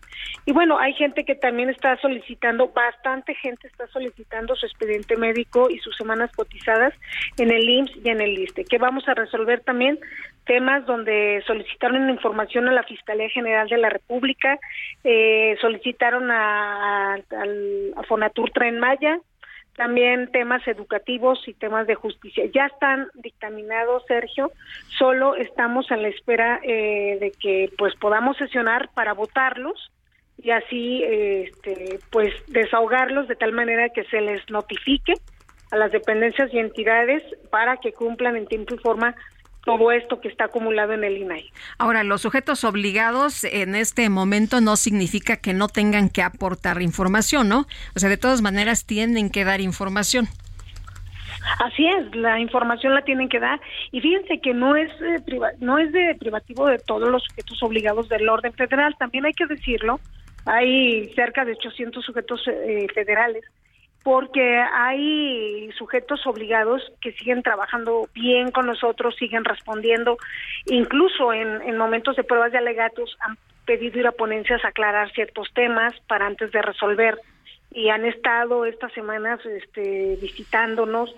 Eh, no son todos más, sin embargo, bueno, este, el tema es que no podemos resolver, pero también están yéndose ciudadanos amparar a los tribunales administrativos, lo cual los tribunales de justicia administrativo, este, si ustedes se han fijado y sus radioescuchas hemos sesionado de carácter extraordinario los últimos días, son temas que los recurrentes se han ido a los tribunales, que también nos da gusto porque mientras son peras o manzanas, pues hay ciudadanos que, que están recurriendo a los tribunales y eso nos da gusto porque entre más se acumule esto, entre más instancias eh, existan este, para resolver, pues nos ayuda para que los ministros de la Corte nos puedan conceder que sesionemos cuatro, porque recordarán que en la última sesión, pues ya varios de ellos se pronunciaron por ello, la ministra Margarita Ríos, el ministro Laines, eh, María, el propio González Alcántara, dijeron, bueno, pues ya que estamos aquí, vamos a concederles este, la invalidez del 33, que es sesionar cuatro, pero bueno, resolvieron el fondo en ese momento y esperamos que de verdad tenemos mucho ánimo que la primera semana de agosto, la segunda, podamos sesionar. Amén del Senado, ya sería otra, otra, otro escenario, este, lo del Senado de que designen, vamos a estar atentos, pero estamos apostando a, a que nos, a que nos den la invalidez y podamos sesionar cuatro. Muy bien, y esto se resuelve ya en agosto, ¿verdad? Ya la primera semana de agosto estamos en espera de que sesionen y ahora ya en manos del ministro González Alcántara, este, vamos a estar muy atentos, Sergio y Lupita, este, para continuar con, con, con este, pues con esta, con esta controversia que desde el, desde marzo ya vamos a cumplir cuatro meses que andamos en este camino, pero tenemos mucho ánimo y mucha voluntad y vamos a seguir en la lucha los cuatro comisionados. Muy bien, pues Norma Julieta del Río, comisionada del INAI, muchas gracias como siempre por platicar con nosotros. Al contrario, Lupita, al contrario, Sergio, un abrazo, muy buen día. Buenos días. Son las 8.49. El exsecretario de Turismo, Enrique de la Madrid, acusó al gobierno federal de tener un plan mezquino y perverso en contra del campo y de toda la población. Elia Castillo, adelante. Muy buenos días, Sergio Lupita. Los saludo con mucho gusto a ustedes y al auditorio. Así es, el priista Enrique de la Madrid acusó al gobierno del presidente Andrés Manuel López Obrador de tener un plan mezquino y perverso que busque empobrecer al campo y a toda la población. Por ello aseguró que se combatirá a quienes cobran derecho de piso y a este y a todos los sectores. Dijo que los mañosos a la fregada los vamos a mandar. Durante su intervención en un encuentro con líderes agropecuarios en la Ciudad de México, el aspirante a encabezar la construcción del Frente Amplio por México expresó su preocupación por el estado actual del sector y por la situación económica del país. En este contexto, de la Madrid señaló que la pobreza en el campo es inadmisible y calificó de mezquino el ataque a las organizaciones del sector rural.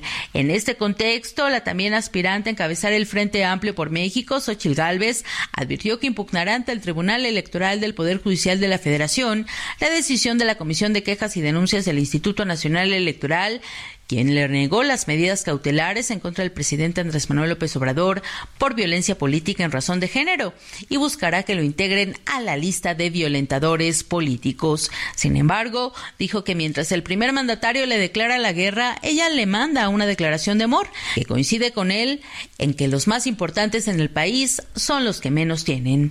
Durante su gira de trabajo que realiza por Oaxaca este domingo, la aspirante del proceso interno del Frente Opositor refirió que el primer mandatario utiliza todo el aparato del Estado para violentarla. Por ello dijo, se debe acabar la impunidad y adelantó que recurrirá hasta las últimas instancias para hacer valer sus derechos humanos y políticos. Al ser cuestionada sobre si los ataques del primer mandatario y el riesgo de seguridad a su familia la podría llevar a bajarse de la contienda, Xochil Gálvez lo descartó y aprovechó para enviar un mensaje de paz al titular del Ejecutivo. Recordó que ella interpuso una denuncia penal contra el titular del Ejecutivo por la filtración de sus contratos y montos. Añadió que como él nunca ha sido empresario, no sabe que los montos de los contratos representan únicamente el 10% de ganancia para la empresa. Ese es el reporte que les tengo. Muy buen día. Buen día, Elia Castillo, gracias.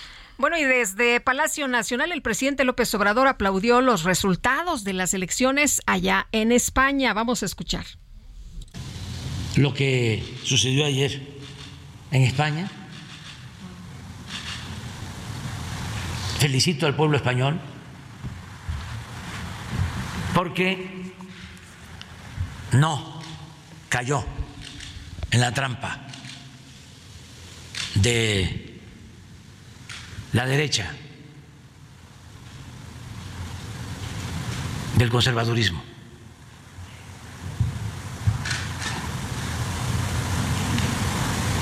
Me dio mucho gusto, porque se pensaba de que la derecha iba a arrasar. Y no pasó eso, afortunadamente. Estoy contento. Ya claro de que es la derecha que no avanzó, porque algunos dicen la derecha extrema. Y yo creo que toda la derecha es extrema. Nada más que el conservadurismo tiene sus matices. Ocampo decía, los moderados no son más que conservadores más despiertos. Bueno, pues es la posición del presidente de la República, Andrés Manuel López Obrador, sobre las elecciones en España. Qué bueno que tenemos un presidente que nos ha dicho no le gusta eh, interferir en los asuntos de otros países. Digo, al grado que recordará usted que, que no, no quería felicitar a Joe Biden como ganador de las elecciones en los Estados Unidos, pues para no, para no molestar a su amigo Donald Trump.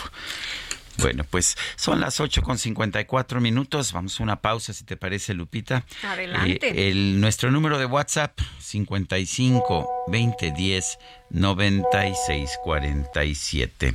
Regresamos.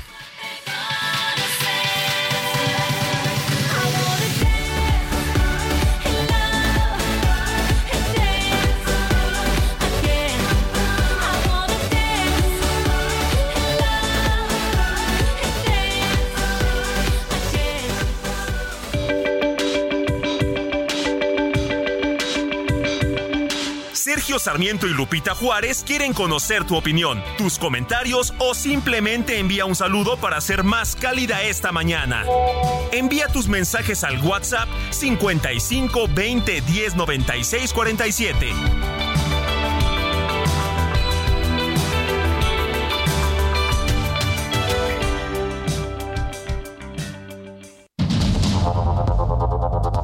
Continuamos con Sergio Sarmiento y Lupita Juárez por el Heraldo Radio.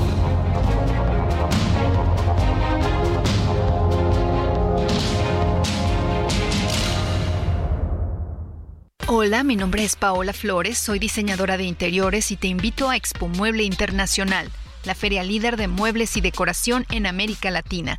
La cita es del 16 al 19 de agosto en Expo Guadalajara y con más de 400 expositores encontrarás la mejor calidad y diseño en todo tipo de mobiliario, mueble residencial, exteriores, infantil, de madera, tapizados, todo. El evento no tiene costo, regístrate en expomuebleinternacional.com.mx.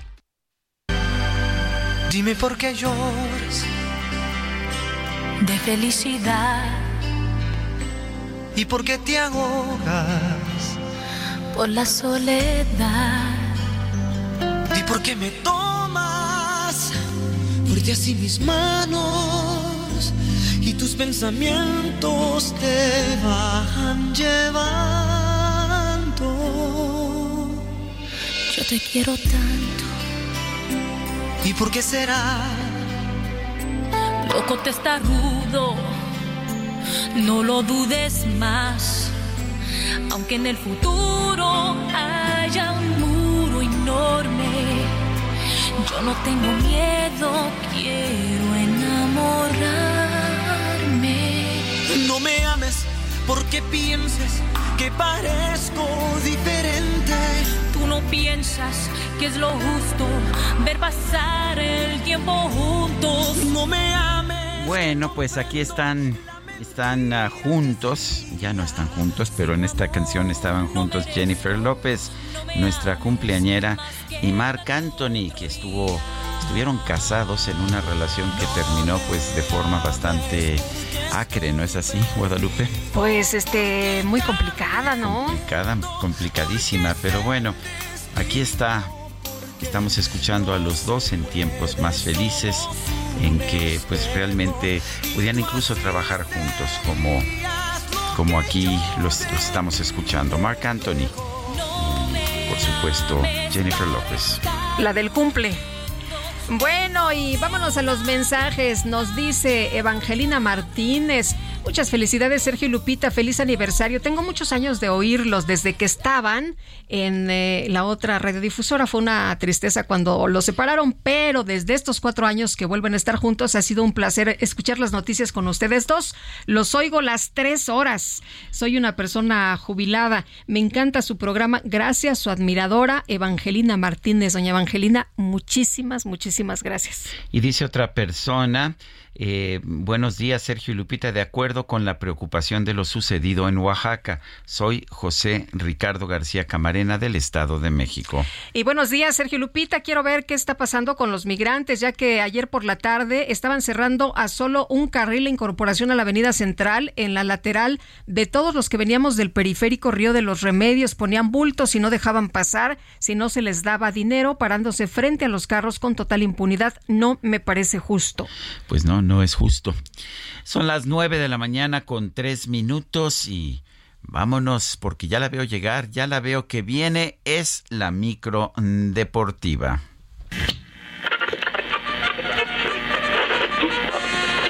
La micro deportiva.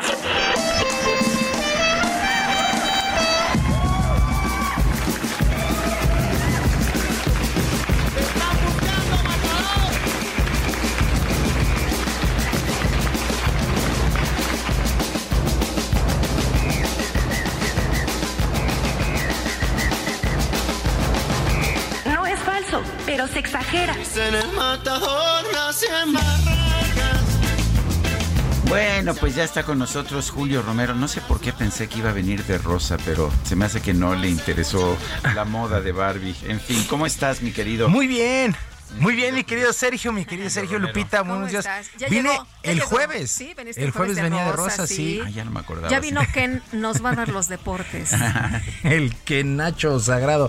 Eh, ¿Cómo están? ¿Cómo les va? ¿Qué bien, tal bien. el fin de semana arrancando este, este lunes? Ya se nota que los- la chamacada anda de vacaciones, está tranquilo en el tráfico, amaneció fresco, así es que, eh, pues así, así exactamente, arrancamos la semana y arrancamos esta micro deportiva con información de la Fórmula 1, porque el piloto mexicano Sergio Pérez logró regresar a un podio al ubicarse en el tercer lugar de lo que ha sido el Gran Premio de Hungría, fecha 12 de la temporada. El tapatío de Red Bull salió en el noveno sitio y logró remontar las posiciones necesarias para ser nombrado el piloto del día en una carrera donde tuvo buenos enfrentamientos y buenos rebases. La carrera fue ganada por su equipero en Red Bull, Max Verstappen, para variar de los Países Bajos, para conquistar su séptima victoria de manera consecutiva. Checo terminó por detrás del británico Lando Norris de McLaren y se va contento en términos generales y espera mejorar para lo que será el Gran Premio de Bélgica el próximo fin de semana, el próximo domingo 30. hemos dado un buen, un buen, un buen paso en la confianza con el auto y, y espero en Spa eh, que podamos mostrar nuestras mejoras aún más. ¡Mambo! Bueno, con estos resultados, Max Verstappen pues camina derechito ya al título, 271 puntos, le saca ya 100 de ventaja a Checo Pérez que tiene 171 unidades. En el tercer sitio está Fernando Alonso de Aston Martin que tiene 139 puntos, también marcó distancia ahí Checo Pérez con respecto a Fernando Alonso. Ojalá que se mantenga pues la, eh, el ascenso de Sergio Pérez para el próximo Gran Premio de Bélgica y de ahí nos vamos al descanso del verano. En los Estados Unidos, el regiomontano Patricio Ward también se quedó en el tercer lugar en la primera carrera de dos que se programaron este fin de semana en el serial Indy allá en Iowa. Esto fue el sábado, ya para el día de ayer no pudo repetir la buena actuación y terminó hasta el décimo sitio, así es que buenas, buenas actuaciones de los pilotos mexicanos a nivel internacional. Nacional. Y se puso en marcha, se puso en marcha ya la famosa Leagues Cup que enfrenta a equipos de la Liga MX y a los de la MLS allá en los Estados Unidos. Por lo pronto, resultados, resultados que llamaron la atención. El Inter de Miami venció 2 por 1 a Cruz Azul en lo que ha sido el debut del argentino Lionel Messi que entró de cambio. Tengo que decir que ese gol de último minuto de Lionel Messi, digo, valió el juego y mucho. Impresionante, ya ven que les comentaba que de 30 dólares que costaba el boleto antes de la contratación de México se fueron hasta 600 y entonces pues la gente salió muy contenta. Ahí hay una duda porque pues aparentemente no hay falta en la que cobra Lionel Messi, pero pues eso es lo de menos, el cobro es realmente espectacular. Les decía, ya ven que les decía, señor Gerardo Martino, que es el director técnico, ponga a jugar a Messi, perdón, es el Cruz Azul, va a tener chance, lo mete y hace el gol del triunfo. Fue por ahí del minuto 84. No lo había metido que porque no. siempre ha sido muy raro este. Eh, siempre ha sido muy raro en quiénes mete y quiénes no mete y quiénes convoca y quiénes no convoca, ¿verdad? Ah, eh, pero con México, porque con el fútbol argentino nos queda clarísimo, pero clarísimo que lo tiene bien estudiado y sabe perfectamente. Pues el propio Martino dice, pues lo metí, la película estaba asegurada, era de esperarse que les sorprende. Vamos a escuchar a Gerardo Martino hablando de este triunfo del Inter de Miami sobre Cruz Azul. Y después eh, la- una película que se reitera permanentemente. Es decir, es, es casi como que se da todo para, para escribir una película nueva, ¿no? Obviamente con mayor o menor grado de importancia, pero eh, las películas, él está siempre para escribirlas. No son lo que yo esperaba. Pues sí, ahí está. La película es la de siempre. Leo Messi a balón parado.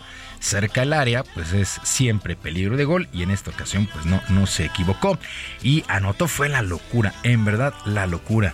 Eh, este juego que fue el viernes, por cierto, que fue el viernes. Y pues ya debuta Lionel Messi. Se espera que el próximo juego ya esté los 90 minutos dentro del terreno de juego. Bueno, en otros enfrentamientos, el Mazatlán venció 3 por 1 a Austin. León y Whitecaps se empataron a 2, pero esto sí está para llamar la atención. Se fueron a los penaltis. 16 a 15 ganó el equipo de los Esmeraldas de León. Metían y metían y metían goles. 16-15 fue en los penaltis. Sí, parece de fútbol americano, pero no, se fueron a los penaltis porque es un criterio para entregarle un punto más. Otro equipo que también perdió en penaltis fueron los Pumas, que empataron en el reglamentario a 2 con el Montreal. Lo perdía 2-0 el equipo de Pumas y en los últimos minutos alcanzó a recuperar el empate. En los penaltis, pues ya el equipo canadiense fue mejor, 4 por 2. Por cierto, Antonio Mohamed, técnico de los universitarios, destacó el regreso que tuvo su equipo en el marcador. Repito, ya lo perdían 2 por 0, pero pide atención al arbitraje y a la interpretación del reglamento. la valentía de, de poder conseguir el empate. Con respecto al arbitraje, ya está, ya pasó. Eh, lo que me llama la atención es el cambio de reglamento, porque nos dijeron que, que la ventana del medio tiempo contaba como cambio, nos dejaron hacer más cambios. Nos obligaron a hacer dos cambios en un momento. Eh, y yo vi otros partidos que hicieron cuatro ventanas utilizando el medio tiempo. Entonces me pareció muy raro.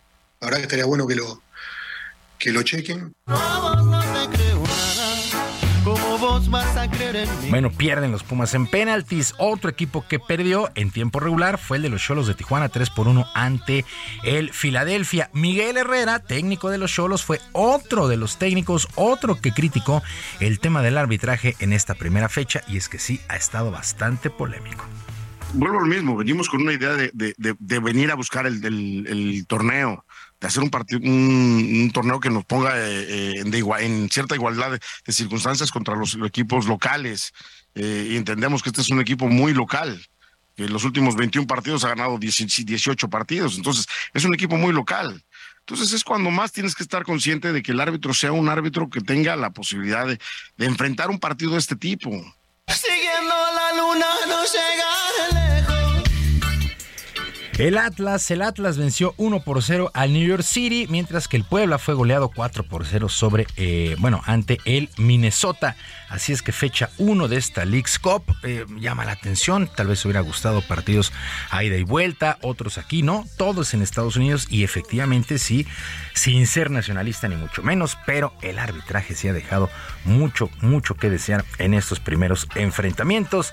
Falta el debut de Tigres, falta el debut de Chivas. América viajó ya hoy por la mañana a los Estados Unidos para enfrentar su compromiso del miércoles. En fin, a ver cómo se va dando esta League's Cup este buen experimento. Me parece buen experimento, pero insisto, si hubiera sido en condiciones más parejas.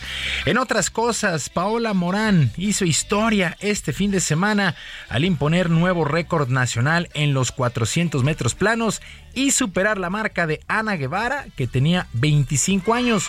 Morán detuvo el cronómetro en 51 segundos y 3 centésimas, superando el 52-12 de la actual directora general de la CONADE. A pesar de este tiempo, el atleta de 26 años tendrá que buscar la marca de 50 segundos y 95 centésimas para clasificarse a los Juegos Olímpicos de París el próximo año. Tendrá dos oportunidades, primero en el Campeonato Mundial de Atletismo que será en Budapest y en los Juegos Panamericanos americanos en Santiago de Chile, pero nuevo récord nacional para los 400 metros planos, 51 segundos 3 centésimas, superada Ana Guevara. 25 años, por ahí de 25 años duró este, eh, esta marca. El día de ayer en Puebla fue que se dio este, este cronómetro, este tiempo. Bueno, pues felicidades, felicidades para Paola Morán y ojalá pueda conseguir la marca para meterse a Juegos Olímpicos. Y el pedalista Jonas Vindergaard del equipo Jumbo se confirmó como uno de los mejores pedalistas del mundo al ganar el Tour de Francia, el evento de ciclismo de ruta más importante del mundo y después de las 21 etapas disputadas con una entrada triunfal el día de ayer en Campos Elíseos, el danés conquistó su segundo tour después de ganarlo en el 2022. Este Tour de Francia es realmente espectacular espectacular y es una verdadera fiesta. Considera que es el clásico, ¿no? El mayor, la mayor carrera sí, hay, de ruta. Hay las tres el más importantes, eh, que es el Tour de Francia, la Vuelta a España, y el Giro, el Giro de Italia. Pero este Tour de Francia es el evento más importante en cuanto a ruta, porque está también los campeonatos de pista, pero el de ruta, sin lugar a dudas, es el, el Tour de Francia y fue ganado por este Jonas Vindergaard, que en verdad es espectacular verlo correr. La entrada a Campos Elíseos ya con la champaña en la mano, la gente vitoreando, en fin, la verdad es que es un, un espectáculo, punto y aparte, pero lo gana por segunda ocasión y sí, sin lugar a dudas, uno de los mejores pedalistas que hay en la actualidad. Sergio Lupita, amigos del auditorio, la información deportiva este lunes, que sea un extraordinario día, una mejor semana. Yo les recuerdo nuestras vías de comunicación en Twitter, estoy en arroba jromerohb, en en arroba jromerohb, además del canal de YouTube Barrio Deportivo, Barrio Deportivo en YouTube de lunes a viernes a las 7 de la noche. Que tengan un extraordinario día. Muy bien. Muchas gracias, mi querido Julio. Buenos días para todos. Buenos días. No solo que yo creía, no solo que imaginaba.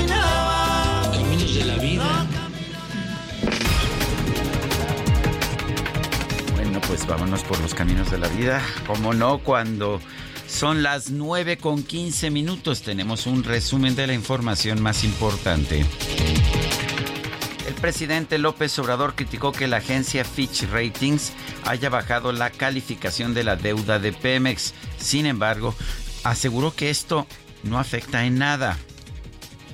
Pero no eh, afecta en nada. Eh, es parte de la simulación que existía durante el predominio del modelo neoliberal. Es como a estas alturas tomar en cuenta lo que opine el Fondo Monetario Internacional, que está totalmente desacreditado.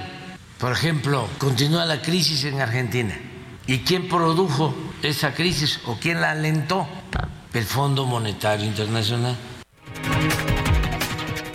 Bueno, es la misma explicación para todo, no es así, pero si no importa nada, si no afecta en nada, entonces para qué tanta, tanta queja, ¿verdad?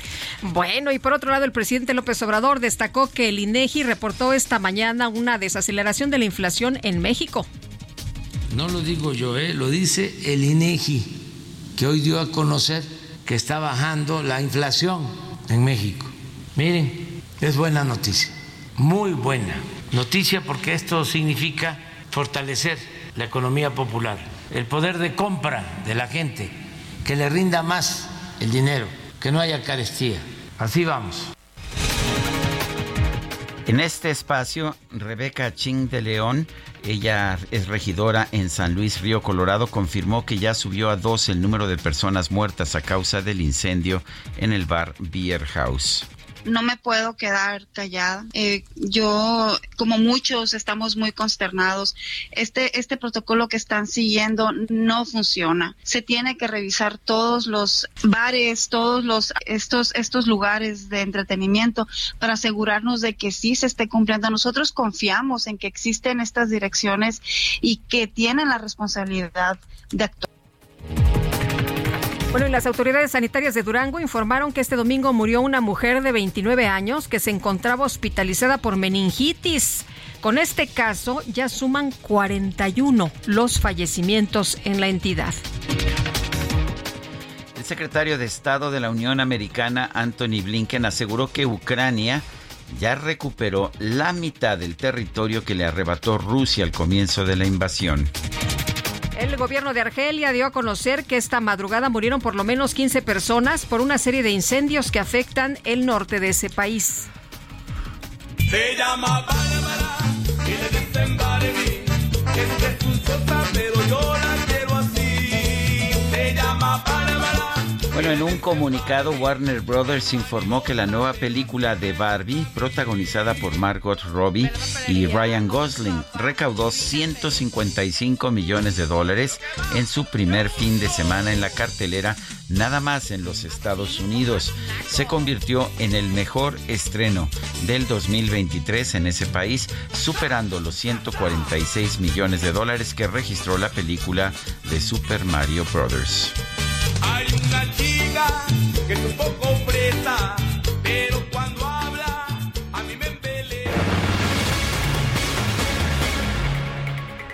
Bueno, y seguimos con la información. De acuerdo con un eh, eh, tuit que escribe el periodista Arturo Ángel, se ha pospuesto la sentencia de Genaro García Luna hasta el primero de marzo del 2024. El juez Brian Cogan considera que la defensa del exsecretario de Seguridad Federal mostró evidencia nueva y válida para aplazar la condena hasta el próximo año.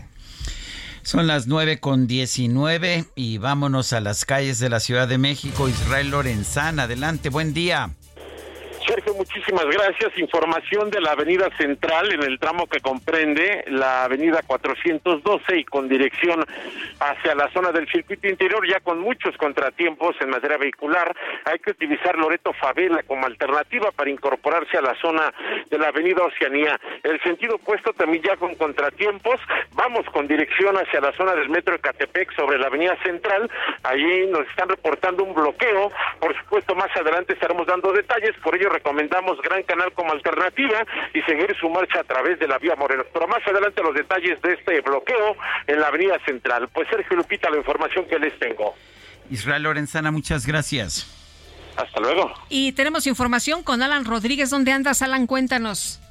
Lupita, Sergio, muy buenos días. Estamos al cruce de la calle de Atenas y Bucareli frente a las instalaciones de la Secretaría de Gobernación y en este punto tenemos un grupo de manifestantes realizando una protesta para exigir la reapertura de la guardería El Papalote de Ciudad Cardel en esto en el estado de Veracruz. Ellos están solicitando el apoyo ya que comentan que pues las guarderías más cercanas se encuentran hasta a una hora de distancia y que las guarderías particulares les estarían cobrando hasta dos mil pesos por mensualidad. Derivado de esta situación, tenemos ligera afectación en esta vialidad, la avenida de Bucareli, para todas las personas que se desplazan con rumbo hacia la zona de Chapultepec. Tomen en consideración, al momento no están cerrando, pero se prevé que en los próximos minutos se realice un corte a la circulación. Por lo pronto, es el reporte que tenemos. Muy bien, gracias, Alan.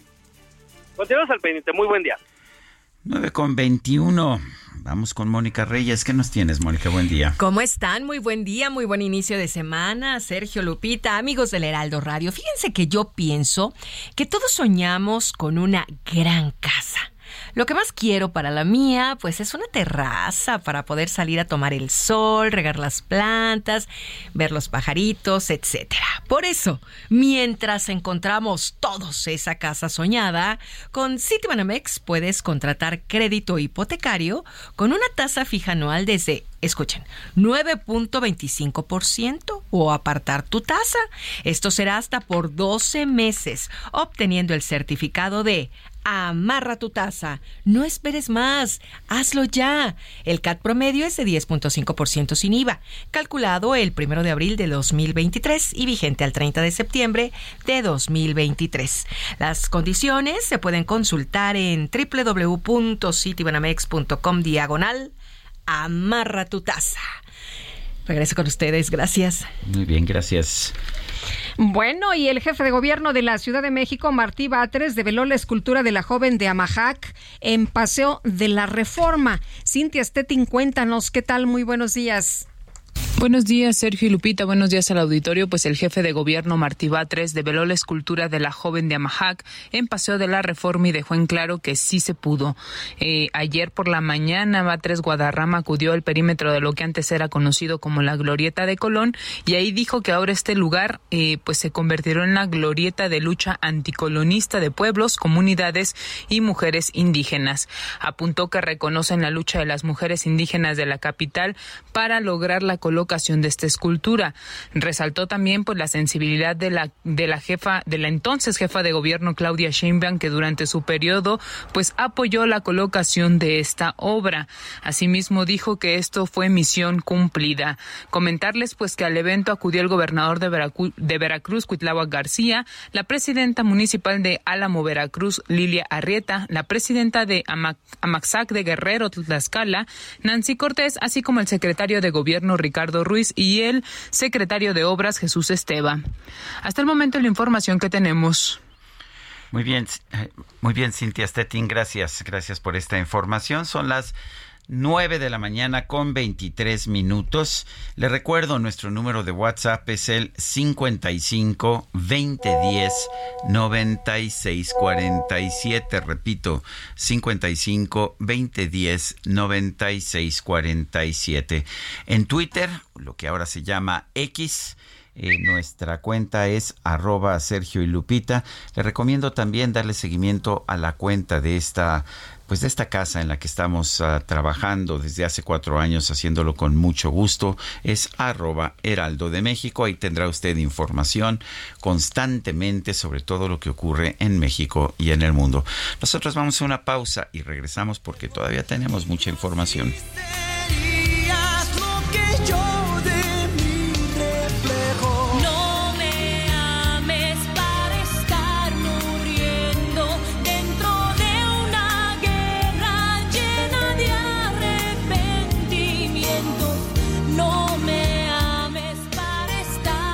Allá ellos si se la pierden, porque aquí hay cosas interesantísimas.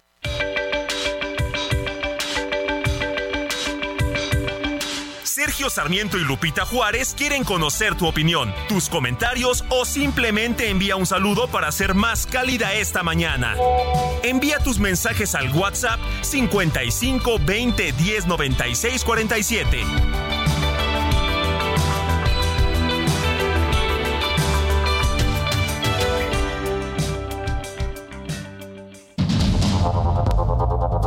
Continuamos con Sergio Sarmiento y Lupita Juárez por el Heraldo Radio.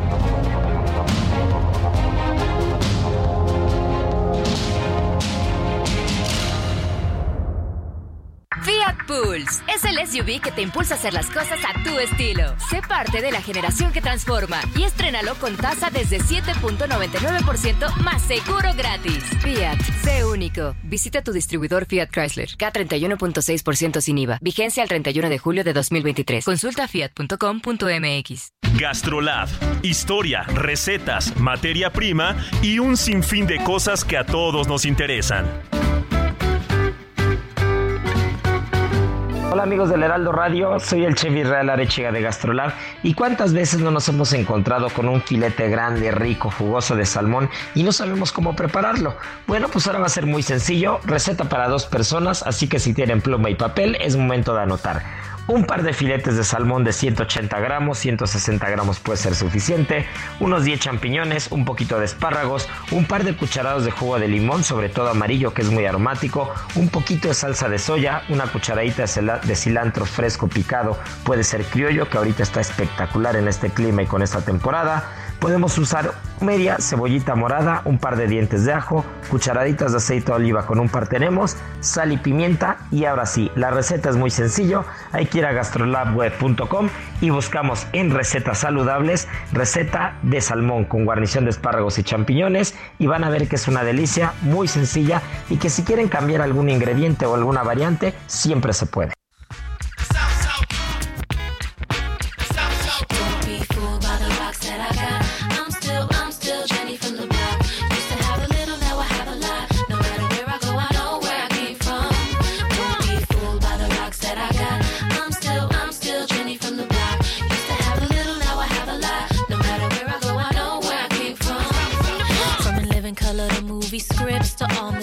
J-Lo to this headline clips. I stay grounded as the amounts roll in. I'm real, I thought I told you. I'm real, even on no bruh. That's just me. Nothing for escuchando a Jennifer López J-Lo. Jenny from the Block se llama esta canción y está cumpliendo 54 años. Y baila, que qué bárbara, qué impresión. Bueno, nos vamos a los mensajes. Nos dice una persona de nuestro auditorio, la señora Guadalupe Galindo de Chimalhuacán. Buenos días, Sergio Lupita. Pues no va a existir ni un medicamento en la clínica 25, ya que no existe. Fue demolida hace años. Saludos. Bueno, y dice otra persona, feliz y bendecido inicio de semana, y firma Yuyo. Buenos días, les escribo el siguiente mensaje para agradecerles que hacen muy ameno de mi fin de turno, ya que yo laboro en el turno nocturno y a las 8 termino. Reciban un gran abrazo de su servidor R. Estrada ah, y un saludo a mis compañeros de Back Office. Bueno, pues un abrazo para todos ustedes.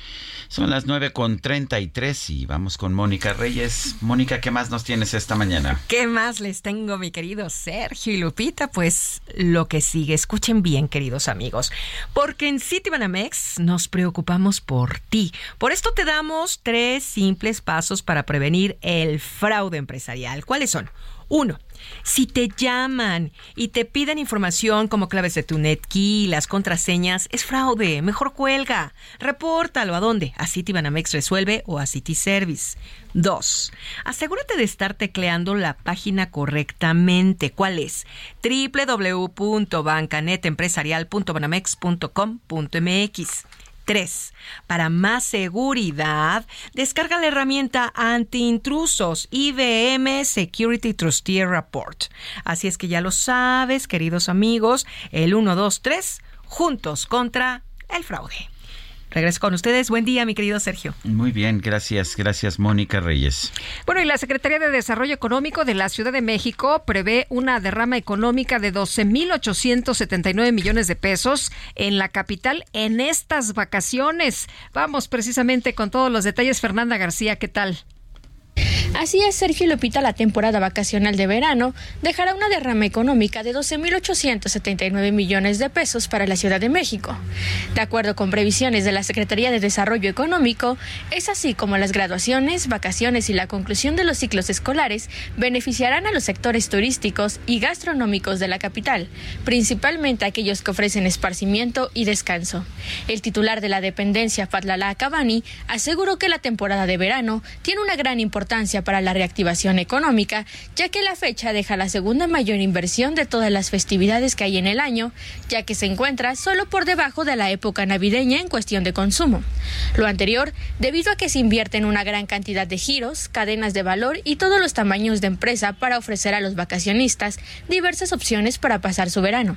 Además, la capital del país ocupa el octavo lugar en el índice de los urbes con mayor impacto económico turístico en 2023.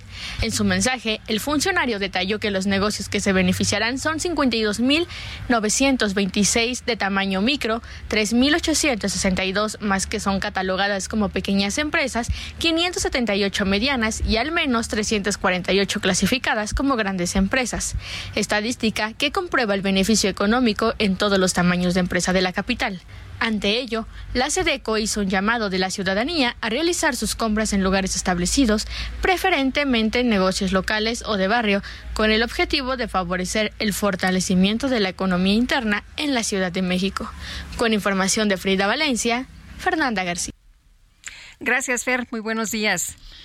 Bueno, y está empeorando la situación de riesgo país de México, el indicador de riesgo país en las, uh, en las mediciones internacionales. En 2015, México estaba en el quinto lugar entre 17 economías de América Latina pero ha pasado ahora al undécimo lugar en el 2023. Países como Brasil, Colombia, Costa Rica, Guatemala, República Dominicana y Paraguay han ah, rebasado a México en este índice de riesgo país que calcula la empresa JP Morgan. El riesgo país se llama técnicamente EMBI, el índice de bonos de mercados emergente, por sus siglas en inglés, y se basa en el comportamiento de la deuda externa emitida por cada país. Es la diferencia entre las tasas de interés que pagan los bonos denominados en dólares de países subdesarrollados frente al bono a 10 años del Tesoro de los Estados Unidos, el cual se considera libre de riesgo. Y bueno, pues lo que hemos visto es que ha venido modificándose, ha venido incrementándose la tasa de interés que México tiene que pagar a los uh, deudores, a los nuestros acreedores, perdón, internacionales y aumenta esta, esta tasa que se denomina tasa de riesgo. Bueno, y vamos a platicar con Juan Manuel Aguilar, investigador sobre ciberseguridad, y es que las cifras son alarmantes. Esta que ha presentado el INAGI en 2022, 17.4 millones de personas de 12 años y más fueron víctimas de alguna situación de acoso cibernético. Juan Manuel, ¿qué tal? Muy buenos días. ¿Qué tal, Lupita? ¿Cómo estás? Un gusto saludarte. Oye, pues eh, el acoso es en todos lados, ¿no? En WhatsApp, en Facebook, en Twitter, en Messenger, en Telegram, en Instagram, en TikTok, por todas partes. Sí, bueno, es importante destacar que estas cifras eh, reflejan un panorama eh, muy desalentador y muy adverso en el caso concreto de la intolerancia, eh, la parte concreta de la polarización social, el ámbito concreto de los discursos de odio que pueden ir permeando y que precisamente a través de las redes sociales encuentran un vehículo para poder difundir ese tipo de mensajes. Es importante señalar que, bueno, en el caso concreto, las redes sociales que más se han vinculado a ese tipo de fenómenos es el caso concreto de Twitter y el caso concreto también de Facebook, donde precisamente la parte de la confrontación, las amenazas, la polarización, eh, la persecución, las amenazas y el discurso de odio está presente y tendiente a la orden del día. En ese sentido, pues creo que nos refleja el ámbito concreto, pues de esta disparidad, de estos pocos controles y esta distorsión en el ámbito concreto que se da en torno a la comprensión de la libertad de expresión, porque es eh, sumamente preocupante ver cómo en el ámbito concreto de personas que encuentran a gente que tiene una opinión dispar un poco diferente a ellos, eh, incurran ese tipo de amenazas que, bueno, en el ámbito concreto son muy difíciles de perseguir, son muy difíciles eh, de judicializar o atender desde una perspectiva jurídica, pero que de alguna forma sí causa un impacto fuerte en la percepción y en el ámbito concreto de la tranquilidad de los usuarios. Ahora, de alguna forma, siempre hemos visto que existe este tipo de crítica, solo que antes se hacía en rumores y en reuniones familiares y en reuniones en la taberna de la esquina, pero ahora lo estamos viendo en blanco y negro en redes sociales. ¿Qué tanto cambia el hecho de que esto sea en redes sociales y que se haga público de esta manera? Mm, creo que el ámbito de lo que da la parte de la oportunidad de las redes sociales, estimado Sergio, es que no tiene una eh, interacción directa. las personas lo pensarían dos o tres veces eh, decir ciertas críticas en el ámbito de una plática frente a frente, cara a cara con una persona, que en el ámbito concreto de las redes sociales. También debemos entender que muchas gentes llegan a utilizar el ámbito concreto eh, de cuentas anónimas, cuentas en las cuales pueden parecer no estar asociadas a su identidad y esto les permite eh, utilizar un lenguaje mucho más duro, mucho más insultante en el ámbito concreto de promover ideas que en el ámbito concreto, en el caso como tú mencionas, en una reunión familiar, en un salón de clase, en un lugar de trabajo, ideas que ellos pueden tener, pensar que no se atreverían a decir esto también puede llegar a ser eh, un problema porque en el ámbito concreto en las redes sociales el algoritmo eh, hace que las personas que tengan estas afinidades ideológicas o que compartan estas eh, visiones logren entrar en contacto. Hay un término muy interesante en el ámbito del análisis de Twitter que se llama echo chambers, donde precisamente nos hablan de que tú empiezas a interactuar con personas que son afines a tu ideología, a tus intereses políticos, a tus gustos, a tus visiones del mundo y esto hace que radicalices tus visiones, tus discursos al estar en contacto con esas personas, te sientas mucho más seguro incluso de promover estos discursos de odio, amenazas, acoso, etcétera, etcétera, cuando llegas a encontrar a personas con las cuales no compartes los puntos de vista, tus ideologías. Ahora, no necesariamente esto siempre se materializa en el ámbito de la vida cotidiana, en un hecho eh, que puede eh, tener consecuencias físicas directas a los que son amenazados, pero debemos entender que sí puede tener repercusiones. Tan solo pensemos en el ámbito concreto eh, de la toma del Capitolio por Donald Trump que era un personaje eh, muy, muy efectivo para polarizar a través de Twitter, para tener la parte concreta de mandar mensajes de odios y que en el ámbito concreto del fin de su gobierno se da esta impulsión de los radicales de derecha en el caso concreto de los Estados Unidos, que los vemos, que están ahí presentes, que existen y que pueden llevar actos de violencia en el mundo real. Pues sí, el, oye, y el acoso cada vez sube más de tono, ¿no? Primero son discusiones y luego son hasta agresiones y algunas veces hasta amenazas. Las hemos leído todos y bueno, como tú dices, puede salir del ámbito de las redes sociales y esto es lo peligroso, ¿no? Sí, el ámbito eh, concreto de la parte eh, real, el real problema efectivo sería esto. Y bueno, tenemos que entender que a través de diferentes redes sociales, diferentes grupos, ya sean radicales, extremistas, incluso en el ámbito de Europa podemos ver el ámbito concreto de grupos terroristas, encuentran un, medio de discusión y difusión de mensajes muy efectivo a través de redes sociales como Twitter, Facebook, Telegram, etcétera, etcétera. La problemática empieza a darse cuando estas eh, diferentes personas que interactúan con estas afinidades, estos discursos, etcétera, etcétera, empiezan a organizarse, empiezan a hacer acciones materiales.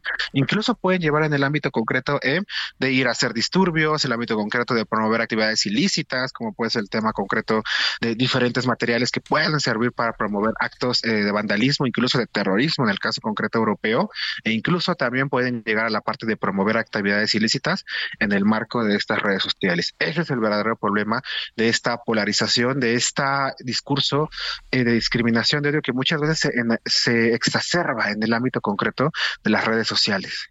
Muy bien, pues Juan Manuel, muchas gracias por conversar con nosotros esta mañana. Muy buenos días. Un gusto, Lupita, un gusto, Sergio, que tengan excelente día. Muy bien, gracias. Y vamos a, vamos a otros temas. Eh, a pesar de que se está reduciendo la inflación, o sea, no es que estén bajando los precios, pero ya están subiendo a un ritmo más, ah, más lento. en, en, algunas ramas de la economía seguimos viendo una inflación muy fuerte. Por ejemplo, eh, la inflación sobre el transporte aéreo eh, fue de 4.14% anual eh, con lo que acumuló un, pues un trimestre de tendencia negativa. Sin embargo, si se toman como referencia los precios promedios, eh, un vuelo nacional sencillo desde la Ciudad de México tenía un costo de 2.907 pesos en junio del 2022, pero para el mismo mes de este año subió a 3.899 pesos. Sí, es una subida realmente muy importante. El costo de un boleto de avión depende del número de frecuencias, el aeropuerto mm, de partida y destino, así como de la temporada, pero los impuestos por uso aeroportuario son uno de los mayores elementos, eh, uno de los elementos con mayor participación en el precio final. Eh, esto es lo que ha señalado Francisco Madrid, director del Centro de Investigación y Competitividad Turística Anagua Psicotur. Esto, esto lo ha señalado el especialista y bueno, pues lo que estamos viendo es una situación en la que si bien baja la inflación, bajan las tasas de inflación, algunos elementos eh, siguen subiendo y aquí están los precios de los boletos para comprobarlo. Bueno, y vamos a platicar con Eduardo Botch, que es eh, director general de Alto México, sobre inseguridad, que es uno de los problemas que más nos afecta, pues a todos, ¿no? Los ciudadanos, los negocios, las industrias en México y produce pérdidas muy importantes que impactan a la economía a nivel nacional. Eduardo, gracias por conversar con nosotros. ¿Qué tal? ¿Cómo estás? Buenos días. Hola, buenos días, Guadalupe Sergio. Encantado de estar en, su programa. Oye, una de las eh, cosas que llama la atención es el robo a transporte de carga, este delito que ha incrementado 11.5% en el último año. Y bueno, cuéntanos de ustedes eh, cómo han visto este tema de la inseguridad eh, y cómo pues lo ven en distintas carreteras de, del país. Efectivamente, como, como tú bien señalas, el robo a transporte lamentablemente creció el último año un 11,5% según cifras del Secretariado, Secretariado Ejecutivo del Sistema Nacional de Seguridad Pública. En Alto nosotros nos dedicamos a proteger los activos tanto físicos como en movimiento eh, de nuestros clientes frente a delitos y malas prácticas y hemos monitoreado este fenómeno del robo de transporte y lamentablemente eh, se ha incrementado eh, en Ciudad de México, Estado de México, Puebla, Jalisco, Querétaro, Nuevo León, Guanajuato, San Luis, Veracruz y Tabasco. Es un fenómeno bastante extendido y con cifras bastante alarmantes también. Eh, estas, ¿Estos delitos son cometidos por bandas ya organizadas? Efectivamente, eh, muchas veces o la mayoría de las veces eh, el robo de transporte se produce en las afueras de los centros de distribución, donde hay grupos de delincuentes más o menos organizados que tienen estudiado los procesos de la empresa de transporte. Por lo tanto, saben perfectamente qué mercancías van en los contenedores, y tienen estudiadas las eh, vías de escape eh, para burlar eh, a las autoridades en estos controles. y usan usan bastante modos operantes bastante sorprendentes. Primero están los inhibidores de las señales de GPS, de manera de evitar que las compañías puedan monitorear a su transporte. Simulan accidentes en la carretera para que los transportistas paren a ayudar y, producto de eso, aprovechan de asaltarlos eh, ocupan retenes falsos en, las entidades que les comenté eh, con uniformes eh, muy similares a los de las autoridades para parar a los transportistas y asaltarlos. Y los casos ya más graves son las persecuciones eh, directamente a mano armada del transporte en la vía pública. ¿Cómo le hacen para saber o para reconocer los cargamentos, para saber qué llevan este, en, las cargas, Eduardo? Sí, ellos están eh, buscando siempre productos de alto valor, eh, ya sea en la industria del retail, como pueden ser, por ejemplo, electrónico, o en la industria automotriz, autoparte. Yo te decía que eh, ellos viven prácticamente afuera de los centros de distribución y tienen mapeado perfectamente los procesos de, la empresa de, las empresas de transporte. Muchas veces actúan en colusión con transportistas de manera de tener información muy certera respecto a aquello que van a robar. El, uh, ¿qué, medidas habría que tomar? ¿Qué medidas le pedirían ustedes a la autoridad para enfrentar esta situación? Mira, eh, yo siempre digo que en, estos casos, eh, más que, pedirle a la autoridad directamente, es generar trabajos conjuntos con la autoridad. Eh, yo te diría que la información acá es clave para establecer estrategias preventivas, compartir a la autoridad los modos operandi, compartir los días, horas, mercancías más robadas, presentar denuncias para que sean perseguidas eh, y estas bandas pueden ser castigadas y sancionadas. Yo diría que el trabajo conjunto con la autoridad eh, es vital a la hora de establecer cualquier estrategia de prevención del delito. Muy bien, pues Eduardo, muchas gracias por conversar con nosotros esta mañana. Muy buenos días. Encantado, Guadalupe, Sergio, muy amable, gracias por la invitación. Hasta luego. Son las 9 de la mañana con 49 minutos. Vamos a un resumen de la información. Desde Palacio Nacional, el presidente López Obrador envió una felicitación al pueblo de España por no permitir que la derecha arrasara en las elecciones de este domingo. Felicito al pueblo español porque no cayó en la trampa de la derecha, del conservadurismo. Me dio mucho gusto porque se pensaba de que la derecha iba a arrasar y no pasó eso, afortunadamente. Estoy contento. Ya claro de que es la derecha que no avanzó, porque algunos dicen la derecha extrema. Y yo creo que toda la derecha es nada más que el conservadurismo tiene sus matices. El presidente rechazó que el derrame registrado en los campos petroleros de Ekbalam en la sonda de Campeche se haya extendido por más de 400 kilómetros.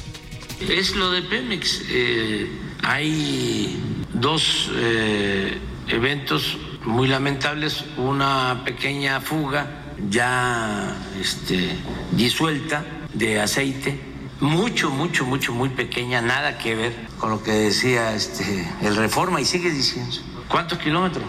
467 kilómetros. O sea, una exageración, un invento del, del Reforma. A lo mejor ahora quién es quién en las mentiras este, podrían este, probar eso.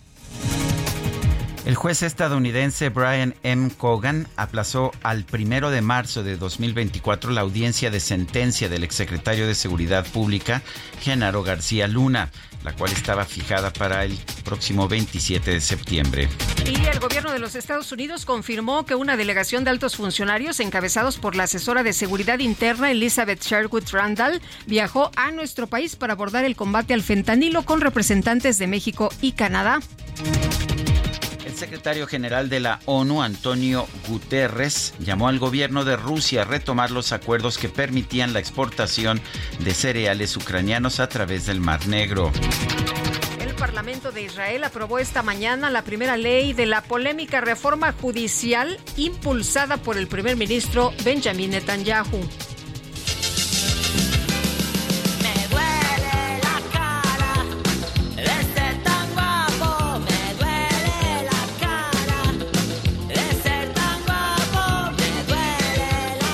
Ay, bueno, en Polonia se llevó a cabo la séptima edición del Mister Supranacional, un concurso de belleza masculina en que se nombró al español Iván Álvarez como el hombre más hermoso del mundo. Por otro lado, el mexicano Luis Carlos García Cuadra se llevó el título del hombre más hermoso del continente americano, tras superar los participantes de Brasil, Ecuador, Estados Unidos y Canadá. Luis Carlos es originario de Jalisco, tiene 29 años y se dedica a la odontología y creo que tiene muy bonitos dientes.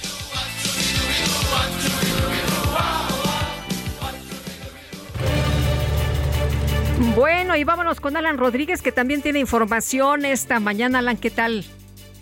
Lupita, Sergio, muy buenos días. Esta mañana registra ligeros asentamientos. Estos son provocados por el cambio de luces del semáforo, la avenida Doctor Río de la Loza y su continuación, Fray Servando, prácticamente hasta la zona de San Antonio Abad, estará encontrando ligera carga que le permite pues avanzar bastante lento para todas las personas que se desplazan con rumbo hacia la zona oriente de la Ciudad de México. Por otra parte, el eje central Lázaro Cárdenas sí registra buen avance a partir de la zona de viaducto y prácticamente hasta el cruce con Avenida Juárez. A partir de este punto le recomendamos circular con mucha precaución, ya que tenemos el cruce constante de peatones. Tómelo en consideración, es el reporte que tenemos. Muy bien, muchas gracias, Alan. Continuamos al pendiente, muy buen día. Buenos días. 9.54 y ¿qué crees Guadalupe? ¿Qué pasó? Que se nos acabó el tiempo. Pues vámonos entonces, que la pasen todos muy bien, disfruten este día y nos escuchamos mañana a las 7. Hasta, hasta mañana, gracias de todo corazón.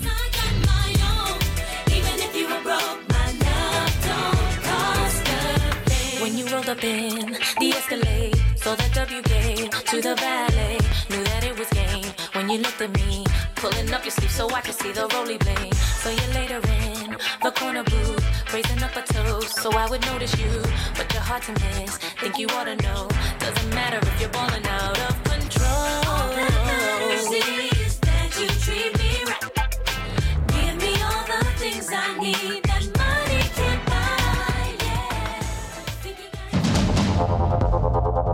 Heraldo Media Group presentó Sergio Sarmiento y Lupita Juárez.